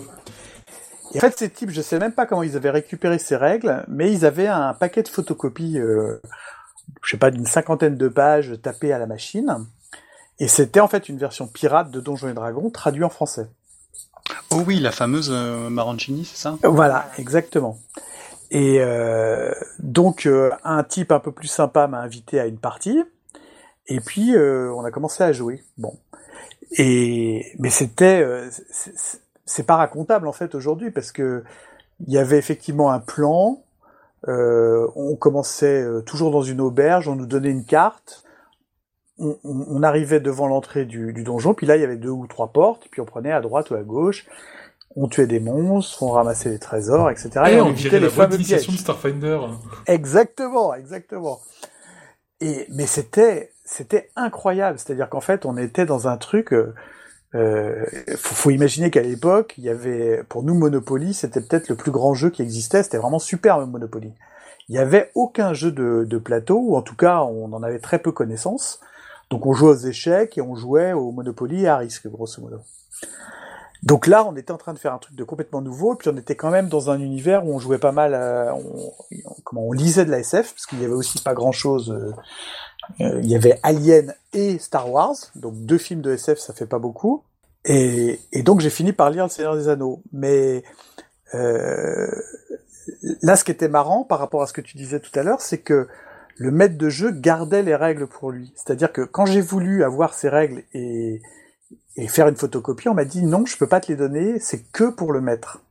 Et ça, c'est un point important parce qu'en fait, le, il y avait un côté, euh, les joueurs euh, doivent juste écouter ce que le maître de jeu raconte et c'est lui qui est l'arbitre total des règles, quoi. Encore une fois, l'ouverture, la transmission, au top. Exactement. Culture différente. Hein. Euh, la culture américaine, c'était pas comme ça? Je sais pas. Oui, ça. Je pense que les études soci sociologiques, on les aura euh, tôt ou tard, hein, puisque ouais. le, enfin, le travail qui est en train d'être fait sur les origines avance, et euh, je pense que la, la, la répartition, la, la, je vais pas trouver le mot, euh, l'effet tache d'huile de Donjons et Dragons va pouvoir être euh, mesurable, mesurable parce que on a pas mal de traces écrites encore finalement. Ouais. Et, et, en même temps, quoi, quoi, de plus excitant que ça? C'est-à-dire qu'évidemment, dès qu'on m'a dit euh, je peux pas te donner les règles, je ne rêvais que d'un truc, c'est de les avoir. Et est-ce qu'on proposait à quelqu'un d'autre euh, Est-ce que le, le, maître de jeu, au bout d'un moment, il disait bon, j'aimerais bien être joueur euh, Comment ça se passe dans ces cas-là Ou est-ce que quelqu'un d'autre a proposé de, de, non, non, de pas lancer du tout. sa propre partie? Pas du tout. Fallait prendre le pouvoir. Hein. Déjà mettre à bas le MJ roi. Et... Exactement. Puisque bah, sinon le, le, jeu disparaît en fait. Et en l'occurrence, moi, au bout d'un moment. Ton MJ un, prend un des... une bagnole. Ouais, c'est ça. Un des copains m'a filé les règles, je les ai photocopiées et j'ai fait jouer un autre groupe. J'ai fait jouer d'autres copains qui connaissaient pas et c'est comme ça que j'ai créé mon premier groupe, les gens avec qui je joue toujours aujourd'hui pour le coup. Et est-ce que toi aussi tu ah leur as dit non les règles c'est pas pour toi? Ah, Au début oui. enfin, mais, mais, en fait il y avait ce rapport. Non mais je trouve ça super intéressant. Ce... Enfin, d'un côté, je trouve ça super intéressant cette manière de transmission, ou plutôt de non-transmission des règles et du jeu, et cette, euh, en plus la transmission de cette culture un peu du secret. Et je comprends, enfin, c'est tout à fait humain aussi de vouloir le truc, et aussi de vouloir ouais. se le garder une fois qu'on l'a eu. C'est un truc précieux, quoi. Et en plus, c'est ouais, c'est hyper ah, excitant parce que parce que t'es le chef et, et que c'est toi qui décides, et les autres acceptent ça en plus. Donc c'est très drôle, quoi. Et euh, bon, désolé, je casse un peu le sujet, mais ça me fait penser à une remarque que j'avais avant. Je suis pas très étonné que ces types qui jouaient au wargame commencent à, se prendre, se surprendre à incarner leur perso et tout. Parce qu'à mon avis, quand tu as le plaisir que tu peux avoir à mener des, des, des grandes masses de troupes euh, en, faisant, du wargame, euh, en fait, c'est simplement de la, sensation de puissance, il hein, y a des chances que tu commences à te prendre en jeu euh, de toute manière. Et au final, ouais. ça, ça, rejoint un peu cette idée de euh, c'est c'est à moi, j'ai la j'ai un peu ce truc ce truc qui est à moi, ce ce, ce pouvoir qui est, qui est, qui est que à moi quoi. Et après, quand, quand, tu lis les campagnes historiques, euh, la campagne impériale de Warhammer, les masses de Naruto-Tep, les conseils qu'on te donne, alors que les scénarios sont vraiment excellents, mais les conseils qu'on donne au MJ, c'est massacrer vos joueurs. Soyez sans pitié, tuez les personnages, c'est pas du tout le, le jeu de rôle d'aujourd'hui. Ouais, mais ça, je pense que c'est le... Comment la rancœur de Arneson qui, qui, a vu son perso de, de Bronstein mourir en 30 minutes à la première partie qui se transmet euh, sur, des, sur des dizaines d'années. Et tu m'as fait... rire au début parce que tu, tu as parlé de Tomb of Horrors. Je l'ai fait jouer l'année dernière. Je l'avais jamais lu et jamais jamais joué. C'est un, un, scénario innommable. C'est complètement nul en fait. Ça n'a ah, aucun intérêt. C'est une boucherie. Et... Je n'ai pas l'opinion. Je l'ai ni lu ni joué moi non plus. Euh, mais c'est culte. Mais, mais c'est culte. Euh, ceci dit, le fait d'être sans pitié, ça fait partie des conseils qu'on retrouve en, en, en, OSR, jeu d'aventure, euh, DIY, comme, comme, vous voulez l'appeler. Et même dans du grand jeu tradit, enfin moi mon premier bouquin de jeu ça a été Shadowrun, version 4. Et euh, dans la partie MJ, tu as deux conseils qui suivent qui sont soyez impitoyable, puis soyez flexible. Ouais. Ou euh, le euh, soyez fan des personnages, euh, euh mais, mais dur avec, les, mais dur ouais, avec les joueurs. Comment le, le conseil de soyez impitoyable dans Shadowrun, c'était vraiment s'ils font une erreur, vous n'hésitez pas et vous y allez, vous y allez à fond dans leur tronche, ça leur apprendra quoi. Mais ça, c'est une optique de, de, de, maîtrise de jeu. Hein. Si tu dis je suis l'interface avec l'univers, l'univers est logique, tu mmh. mets ta main, tu mets, tu mets ta main dans, dans la fournaise. Ben, non, mais c'est juste pour dire que ce côté euh, impitoyable du, du MJ, c'est transmis assez loin. Je pense qu'il est, enfin, quand je vois tout ce qui est produit en, en termes de, de discussion autour du jeu, je pense qu'il est rentré en fait dans la culture. Euh, Geek. Ouais, dans la, vraiment dans la culture du jeu, qui a commencé euh, en France, à Centrale, mais il existe aussi dans la, dans la culture américaine. Et, euh, enfin, moi, comme n'importe quel adolescent auquel on donne du pouvoir, bien sûr que j'ai été impitoyable sur les, les, premières fois, quoi. Les premières fois que j'ai fait jouer, enfin, en plus, on me le disait, quoi. Alors après en termes de jeu, on jouait pas du tout comme on joue aujourd'hui. C'est-à-dire que -hmm. on donnait un nom au personnage, mais il avait pas de, il y avait pas de dessin, par exemple le représentant on choisissait une classe de personnage et la plupart du temps elle était imposée par les scores qu'on avait tirés au dé.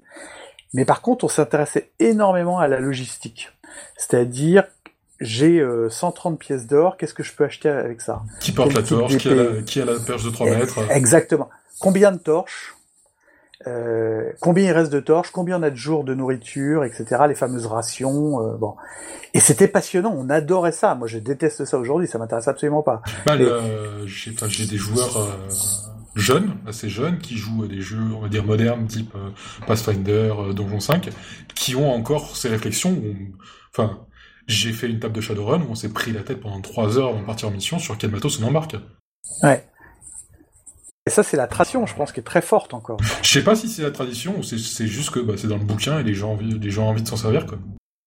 Alors, ce que dit Playing at the World, lui, sa thèse, c'est qu'en fait, c'est une des composantes fun du jeu. C'est-à-dire, c'est gérer la logistique, c'est comme un jeu de simulation, en fait. Ouais, ouais, bah, les gens, enfin, les, les, il y en a que ça fait chier comme des rats morts, mais il y a des gens que ça, que ça intéressait vraiment, quoi et qui voit, a... qui voit ça comme un désir, comme un, un, défi à réussir de trouver les bons trucs à importer, à importer pour le bon, pour le, le bon défi. Voilà. Un sac a, de farine. Il y a, y a des... un sac de farine. Absolument. Euh, il y a des et un sac de billes.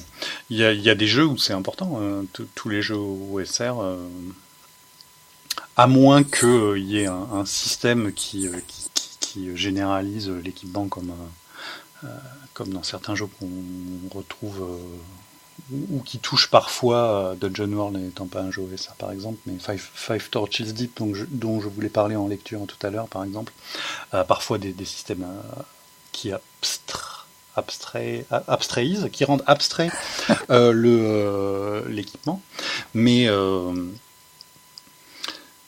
mais dans une optique exploration survie, euh, tu vas pas jouer à un jeu de zombies en disant euh, ton flingue euh, il perdra jamais, euh, il sera jamais vide. Tu auras toujours des mmh. munitions au fond de ta poche. Et même sur les trucs qui sont, enfin je pense que c'est vraiment généralisable que le... c'est compliqué de trouver un jeu comment? Space opéra ou futuriste qui, qui dégueule pas de catalogue à matos dans les jeux tradis, hein, j'entends bien Euh, même sur du contemporain, enfin l'appel de tout, t'as des catalogues entiers de matos. C'est la campagne des montagnes hallucinées, c'est vraiment que ça, c'est prendre du matos pour faire une expédition arctique. Le... Alors je sais pas s'il y a une demande là-dessus ou si on fait ça par euh, tradition, mais visiblement ça intéresse des gens et on continue à en faire. Quoi. Ouais, moi je pense qu'il y a une demande parce que c'est beaucoup de travail quand même. Hein. Je sais pas si la demande est consciente en tout cas. Moi c'est juste euh, la nuance que je voudrais que je voudrais mettre. Et après l'autre obsession, c'était vraiment le faire progresser son personnage, gagner de niveau et donc bien calculer, bien répartir les points d'expérience et les trésors de manière à grimper de niveau. Et, et, ça, ça nous occupait toutes les fins de partie et euh, comme un vrai partage de trésors, comme si on avait les pièces d'or devant nous. Non, et toi, tu as eu la DAC plus 1, donc euh, tu devrais pas avoir autant de pièces d'argent que moi. Exactement. une fois qu'on a conquis le territoire, on se le répartit. Hein. C'est du wargame. Hein. Alors après, on a joué comme ça pendant, je dirais, 2-3 ans. Et puis, il y a des premiers scénarios qui sont sortis, je pense particulièrement au, au L1 là qui s'appelle euh, The Secret of Bonnie, euh, je sais pas comment c'est en français. Où là, je crois pas qu'il version française. Ouais, je suis pas sûr, mais en tout cas il y avait tout d'un coup il y avait un village, donc on revenait au Blackmore, mais évidemment on connaissait pas l'époque. Il y avait un village, il y avait des personnages dans ce village avec des, des petites biographies. Et puis il y avait euh, un donjon évidemment, mais il y avait aussi une campagne, euh, un temple dans la campagne, euh, un, comment une rivière où il y avait des bandits, etc. Et alors là, ça a été une révélation incroyable, c'est-à-dire que tout d'un coup, on avait des interactions avec l'environnement. Euh, on, pouvait racheter une taverne, on pouvait, comment dire, se marier avec un des personnages. Et alors là, ça, pour moi, ça a vraiment été l'explosion du jeu de rôle à ce moment-là parce que tout d'un coup, cet univers était totalement illimité et c'était pas répétitif, quoi. Et ça, ça, je pense que parmi tout ce que tu écris, c'est un des trucs qui disparaît de plus en plus. Euh, certes, le côté mariage, etc., ça peut être très prégnant dans un jeu comme L5R, mais euh, ce qu'on peut lire sur des comptes rendus de parties souvent américains, sur les, PJ qui commencent à avoir leur château, leur territoire, etc., c'est quelque chose qui disparaît. On a tendance à rester dans la même échelle dans, dans le jeu de rôle, sur la plupart des jeux que je connais en tout cas. En termes de durée, tu veux dire? Euh, pas en termes de durée, non, mais quand tu expliques que tu fondes ton auberge, etc. Enfin, moi, la dernière fois que, la première fois, plutôt, que j'ai fait, que j'ai voulu faire ça à 3.5, le MJ m'a mis un gros stop en me disant, non mais, euh, t'as cru que tu jouais au Sims, ça? Ah oui. Oh, quelle honte. Et le, non, mais c'est, enfin, c'est normal, c'est pas une proposition qui est très présente dans 3.5, et c'est une proposition qui est euh, absent dans pratiquement tous les jeux que j'ai que j'ai pu voir. Ce côté, euh, maintenant on va changer d'échelle, on va passer de vous êtes la bande d'aventuriers qui pillent des donjons à vous avez votre domaine, à euh, chacun a, chacun a son petit château et on et on passe à une toute autre échelle de jeu. Ça c'est un truc qui n'existe pas. Enfin, de, Ouais. Euh, Mais je pense qu'aujourd'hui, on fait des propositions extrêmement claires, en fait. C'est-à-dire, euh, on va jouer à, une, à, un jeu de western euh, dans les années 80 avec un peu de magie, machin, etc. Et, et donc, t'es es vachement plus bordé, alors que comment il y avait tellement peu de cadres dans le Donjon et Dragon originel qu'on pouvait faire absolument n'importe quoi. C'est ouais. Il y avait vraiment dans les dans les anciennes éditions, il y avait vraiment ce, ce jeu qui se faisait par par niveau. La première, les premiers trois ou quatre euh, niveaux, c'était de la survie, et puis on commençait à devenir des aventuriers qui avaient un peu de répondants, et puis on arrivait à un moment, parce que tu avais toujours ton, ton niveau euh, nominal, où euh, le guerrier devenait baron, le magicien devenait... c'était pas archimage encore, mais le prêtre devenait grand prêtre, etc. Et, et tu, tu, recevais euh, automatiquement des suivants à partir du moment où tu construisais un temple, une forteresse ou euh, une tour de magicien. Comme un jeu de plateau. Comme un jeu de plateau, et on revenait finalement au wargame. Ouais. Euh, et ça, ça a disparu. Enfin, on a, tu prends n'importe quel donge moderne, on a une progression qui est faramineuse où tu passes vraiment rags to riches. T'es un clodo qui meurt sur un gobelin au début et à la fin tu, tu, discutes avec des dieux, mais tu restes quand même un, héros qui est assez solitaire et qui a pas ses suivants, qui construit pas une société autour de lui. Alors j'ai l'impression que c'est ce qu'essaie de faire euh, The One Ring, non? Je ne connais pas le jeu, c'est possible, mais je ne connais pas du tout le jeu. Là, je... ouais, moi non plus. Tu me prends le cul, le cul par terre. Flat-footed.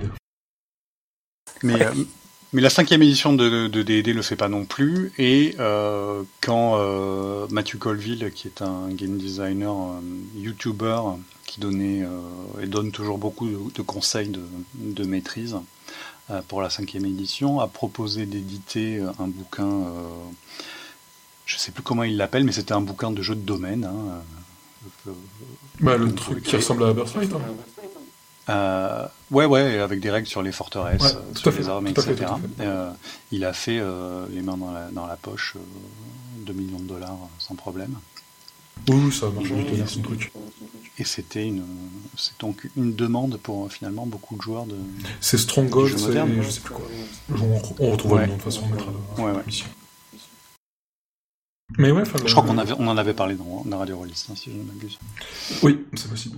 Mais ça, tu, enfin, ouais, ça, je pense que c'est vraiment quelque chose qu'on a perdu, qui est dommage, parce que, enfin, là, je vais passer en mode, en mode gueulant, n'hésitez pas à m'arrêter. Mais vu la taille des pavés de jeux de rôle qu'on se tape, il devrait pouvoir proposer un jeu qui se transforme au bout d'un moment pour qu'il n'y ait pas d'effet de lassitude. Et, euh, enfin commencer à Shadowrun en faisant des petits runs, comprendre ce qui se passe, puis après pouvoir monter ta propre agence de mercenaires euh, ou ton réseau d'espions international, pour moi ce serait normal, vu la proposition de base de Shadowrun, enfin le, vu le, pavé qu'on te vend pour, faire du Shadowrun. Oui, c'est vrai. Voilà, éditeur, euh, bon entendeur. Faites-nous des suppléments pour euh, devenir. Euh, Qui des suppléments Dans le bouquin de base, oui. Ouais, ou même dans le bouquin de base. Absolument. Ah, après, je me demande toujours si dans le jeu de rôle, en fait, on n'est pas euh, comme dans la proposition de base de Warhammer, c'est-à-dire euh, le truc gritty où euh, on, on, sera toujours que des petits mecs qui se battent contre des puissants, même si on est très puissant et qu'en fait c'est presque le scénario type de l'ensemble des jeux de rôle. Ça dépend pas mal du jeu, je pense. Et ouais, après tu peux avoir cette proposition de base, mais au bout d'un moment, je pense que tes joueurs sont légitimes à dire bon, maintenant on en a marre, on a suffisamment grindé, on veut, euh, on veut pouvoir prendre un peu nos décisions. En plus, je dis ça parce que mes joueurs veulent rarement s'embourgeoiser en fait. euh, non, mais c'est vrai quand tu, leur proposes. Tu dois avoir des joueurs gauchistes et moi des joueurs bourgeois. C'est possible. Je, je, leur fais jouer en ce moment la campagne impériale de Warhammer et quand ils se sont retrouvés avec euh, des péniches et, et faire du commerce, ils étaient scandalisés au départ parce que pour, eux, c'était vraiment, euh, c'était plus du jeu de rôle, quoi. Finalement, ici, ça a fini par leur plaire. Oui, c'est intéressant. Enfin, c'est tout à fait, enfin, pour moi, c'est tout à fait aussi légitime. C'est vrai qu'avec ton personnage au niveau, euh, même si tu es euh, empereur, euh, un patron de corpo, tu as quand même envie de pouvoir lancer tous les dés, te servir de tes réflexes boostés. de descendre sur, le terrain pour botter les culs. Ouais, c'est le truc à la Star Trek, c'est-à-dire que c'est quand même le capitaine Kirk qui va à coup de poing résoudre le truc, il va même pas envoyer un de ses soldats pour le faire. Quoi. Bah non, mais il meurt toujours. Bah, ils sont tous morts. Hein. Ouais, ouais. Euh, on, va, on, verra, on, en reparlera dans une dizaine d'années, on verra si le jeu de rôle évolue euh, et dans quelle direction. Je pense qu'il y a des pistes, hein. il y a des pistes qui existent déjà, que ce soit en Wasberg, dans le, propulsé par l'Apocalypse. Il y a des. Les bases sont là. On verra bien. Euh, et si on parlait de nos lectures rôlistes à moins que vous ayez encore des, euh, des choses à dire à ce propos-là. Est-ce que tu as, fini euh, ta, ta, saga euh, d'évolution du jeu de rôle, Philippe? J'ai fini ma saga, depuis je joue normalement. Ah, donc tu joues, tu joues des jeux sans MJ avec des bougies et pas de dés non, je, pas encore, mais je joue à Warhammer, je joue à Monster of the Week, et si on, si je veux commencer par les coups de cœur, je peux en donner un, c'est le euh, la nuit du chasseur, la nuit des chasseurs, pardon, de, de Ino. Euh, c'est pour une somme totalement modique, je crois, de 10 ou 15 euros en, en lulu.com. Euh, et ça fait deux ans qu'on joue avec, euh, je sais pas, il y a peut-être 25 pages, mais c'est extraordinaire. Il y a, le, système de règles est pas génial, mais, mais par contre, euh, avec quelques simplement des personnages, on peut esquisser une campagne incroyable dans le Far West euh, de 1888. Euh, je le conseille à tout le monde. C'est marrant parce que j'ai vraiment l'opposé par rapport à toi, c'est que je l'ai fait, je l'ai fait aussi. nous, on l'a bouclé en quelque chose comme 3-4 séances. Et Ah oui j'en ai, j'en garde pas un sou- souvenir impérissable en fait, puisque c'est super bien écrit, vraiment, c'est brillant niveau écriture, c'est ça regorge de petites saloperies, enfin c'est du Hino quoi. Mais le, on, Ouais. on avait vraiment l'impression d'être des PNJ qui sont posés au milieu d'une situation qui est déjà existante. Et façon point clic, on doit cliquer sur tous les petits trucs pour voir tous les trucs bizarres cachés derrière. Sur, euh, aller voir chaque PNJ pour voir qu'est-ce qu'il y a de bizarre derrière, mais sans que, euh, sans que ça crée de Ah, l'action de, de, ouais. de notre côté, quoi. C'est sûrement qu'il y avait un mauvais maître de jeu, je vois pas d'autre explication. Bah écoute, moi, je- moi, mon créneau, ça a toujours été les, les bons jeux pour mauvais MJ. Euh, oui. Écoute, moi, mes joueurs, je pense qu'ils ont adoré et qu'en fait, ils se sont totalement emparés du truc et je les ai laissés vraiment en mode sandbox. C'est-à-dire qu'il y avait effectivement les intrigues qui sont décrites et ils ont commencé à rencontrer les, les personnages, ils ont découvert les enjeux au fur et à mesure et euh, ils sont passés d'ailleurs euh, pendant très longtemps complètement à côté de l'intrigue principale. Et ils y sont revenus, euh, comment dire, je leur ai laissé vraiment une liberté absolue. Et c'est au bout de, je sais pas, une dizaine de parties seulement qu'ils se sont dit, il faut peut-être qu'on s'occupe du truc pour lequel on était venu. Quoi. Mais ils se sont régalés. Du coup, tu préparais au fur et à mesure, euh, en, en essayant de garder un petit peu d'avance sur ce qu'ils allaient faire? En, en fait, c'est un peu comme les séries euh, télé, c'est-à-dire que quand tu as des bons personnages et que toi, en tant que maître de jeu, tu, tu les maîtrises bien dans le sens où tu vois à peu près comment ils peuvent réagir, euh, j'avais quasiment rien à faire en fait. Je, je préparais quasiment rien. Je savais que s'ils allaient voir machine, elle allait leur parler comme ça, et s'ils allaient voir truc, il allait réagir comme ça. Et donc je me laissais complètement porter par le par ce qu'il faisait, alors que je suis plutôt très euh, un, un maître de jeu très préparateur pour le coup. Et, et ça, ça marche encore aujourd'hui puisque j'en suis à ma deuxième saison là, euh, avec je sais pas une vingtaine de parties maintenant. Faut quand même pas, faut quand même prendre le temps au début de d'assimiler tous les PNJ, puisqu'il y en a, il y en a une sacrée galerie. Ouais, ça c'est important, oui en effet. Et toi, Eric, tu lis slash joues à quoi en ce moment?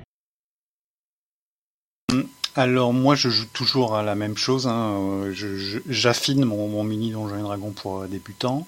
Euh, J'ai eu l'occasion de jouer un peu à la cinquième édition de Donjons et Dragons. Je me suis bien amusé, donc je pense que je vais continuer en tant que joueur. Et je lis un truc qui est entre les deux, qui s'appelle Five Torches Deep, qui euh, disponible sur euh, DriveThru RPG, mais euh, que j'ai eu en, Kickstarter un petit peu avant tout le monde, euh, qui est un petit donjon et dragon old school, mais motorisé par la cinquième édition en s- 47 pages. 48 avec la, feuille de personnage, avec plein de, bonnes petites idées, un système euh, simplifié, euh, des euh, quatre classes de personnages qui se divisent en euh, 4 x 3, 12 euh, archétypes, puisque le, le voleur au niveau 3 peut devenir assassin, barde ou, ou, ou, roublard. Le guerrier peut devenir barbare, guerrier ou rôdeur, etc. etc. Une petite dizaine de pages qui expliquent comment créer des monstres facilement avec un système un peu à la Grumpf. On leur donne des, euh, archétypes, euh, la brute, le sniper, euh, le leader, etc. On leur, ajoute des pouvoirs, on multiplie ça par un certain nombre de dés de vie. Et on a un tableau qui nous dit combien de dégâts ils vont pouvoir faire sur chacune de leurs attaques. Et hop, c'est fait, c'est adapté.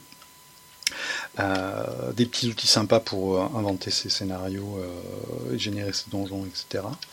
Euh, bref, un moyen euh, vraiment sympa quand vous avez des joueurs de 5 édition qui n'ont pas super envie euh, de jouer à un jeu qui sent la poussière parce que personne ne l'a sorti de, de ses étagères depuis 1981. Euh, un moyen sympa d'initier des joueurs modernes au jeu à l'ancienne où justement on va compter les torches. Même s'il y a ce système de, supply qui permet de, de, euh, euh, ces réserves de torches, de nourriture, euh, de cocktails Molotov, etc. parce que on a un bon score en intelligence et euh, on avait pensé à emporter les trucs, euh, même si le personnage y avait pensé, même si le joueur, lui, C'est pas très player skill tout ça. Non, c'est une petite entorse, mais euh, je trouve que ça marche pas. Alors j'ai pas essayé, euh, mais euh, si c'est le cas, je ferai peut-être une petite chronique. Alors, Très bien. f- faudrait que j'essaye parce qu'en fait, euh, euh, donc moi j'ai des joueurs assez euh, assidus et fréquents, mais j'ai aussi des joueurs qui veulent plus jouer sauf si on joue à Donjons et Dragons à l'ancienne. Donc je ressors mon vieux Dungeon Master Guide, etc. Et, et en fait, ce qui est rigolo, c'est que ça marche pas. C'est-à-dire que les règles fonctionnent, mais les joueurs n'arrivent plus à rejouer comme je le décrivais tout à l'heure. C'est-à-dire que ils inventent forcément euh, de l'histoire autour. juste pour raconter un exemple, euh, il y avait une pièce avec des, des hommes lézards, et puis à côté, il y avait un prêtre. Bon, bah, en 1980, tout le monde s'en foutait, mais là, j'ai refait une partie récemment, et tout de suite, mes joueurs qui ont le même âge que moi m'ont dit, mais où est-ce qu'il dort le prêtre? Il peut pas dormir à côté des hommes lézards. bon. Donc euh, je vais essayer ton jeu. Euh, on mettra le lien euh, dans tous les cas. Et toi, Gabriel, du coup? Bah, Décidément, on aura fait vraiment une, émission sur le signe du, du, D20, puisque je lis du DD5. Ceux qui me connaissent sauront que c'est extrêmement surprenant. Euh, puisqu'en fait je cherche plein de trucs pour euh, remplir mes plans puisqu'on a décidé qu'on allait faire une campagne euh, un peu spelljammer euh, planaire pour la avec mes groupes de joueurs habituels et donc je cherche des trucs pour remplir mes plans. J'ai été prendre les PDF gratuits de chez Wizard of the Coast qui réunissent l'univers de Magic the Gathering donc le jeu de cartes avec des D5 et notamment j'aime beaucoup celui sur Ixalan qui est un, allez, on va dire un univers euh, conquistador avec euh, d'un côté des vampires conquistadors, de l'autre euh, des pirates et un, un empire proto-inca. C'est euh, Gonzo Earthway, il y a des dinosaures, il y a des incas avec des plumes absolument fabuleux, il y a des, des pirates avec de, la joaillerie partout et on s'en donne un, cœur joie. Et c'est assez plaisant de, de jouer là-dedans en fait. Ah, moi je veux jouer à ça, ça a l'air énorme. Ou surtout si on, a un vaisseau Spelljammer et qu'on peut sauter d'un univers à l'autre. Alors je sais pas à quel point j'en mettrai dans mon Spelljammer, mais euh, si je dois faire jouer à des si je dois faire jouer à des gens à des à, des D&D, euh, on va dire classiques, je pense que je partirais sur un truc comme ça, puisque bon, il y a de la jungle, il y a une petite touche d'exotisme, il y a même un, un artefact surpuissant à retrouver qui, qui, peut faire un peu fil rouge de campagne, donc vraiment il y a... et euh, un empire de vampires maléfiques, donc vraiment il y a tout ce qu'il faut quoi. C'est clair que les jungles et les dinosaures, ça change quand même des, forêts sombres avec des araignées géantes. Puis des vampires, puis des vampires conquistadors, quoi. Ouais. Ouais, ça, ça. C'est quand même la grande classe. Je les ai jamais lus ces trucs-là et euh, euh, sans doute parce que euh, j'ai arrêté Magic il y a très longtemps et donc que les univers me parlent pas. Mais bah il y, a même des vieux univers de Magic, je crois qu'il y a des trucs comme ça. Mais ils sont pas tous exceptionnels, mais celui-là m'a vraiment tapé dans l'œil. Il faut dire que la la proposition de base sur le jeu de cartes était, me plaisait déjà pas mal. De toute façon, moi, dès que tu mets des dinos, je suis client. On a fait le tour. Du coup, si plus personne n'a plus de conseils à donner à nos amis rôlistes, euh, on va euh, rejoindre le présent. Vous avez vu comme est parti, mais on, a quand même fait du voyage dans le temps. Euh, et on va dire à nos auditeurs à la prochaine. Salut tout le monde. Ciao, merci de nous avoir écoutés. Salut, merci.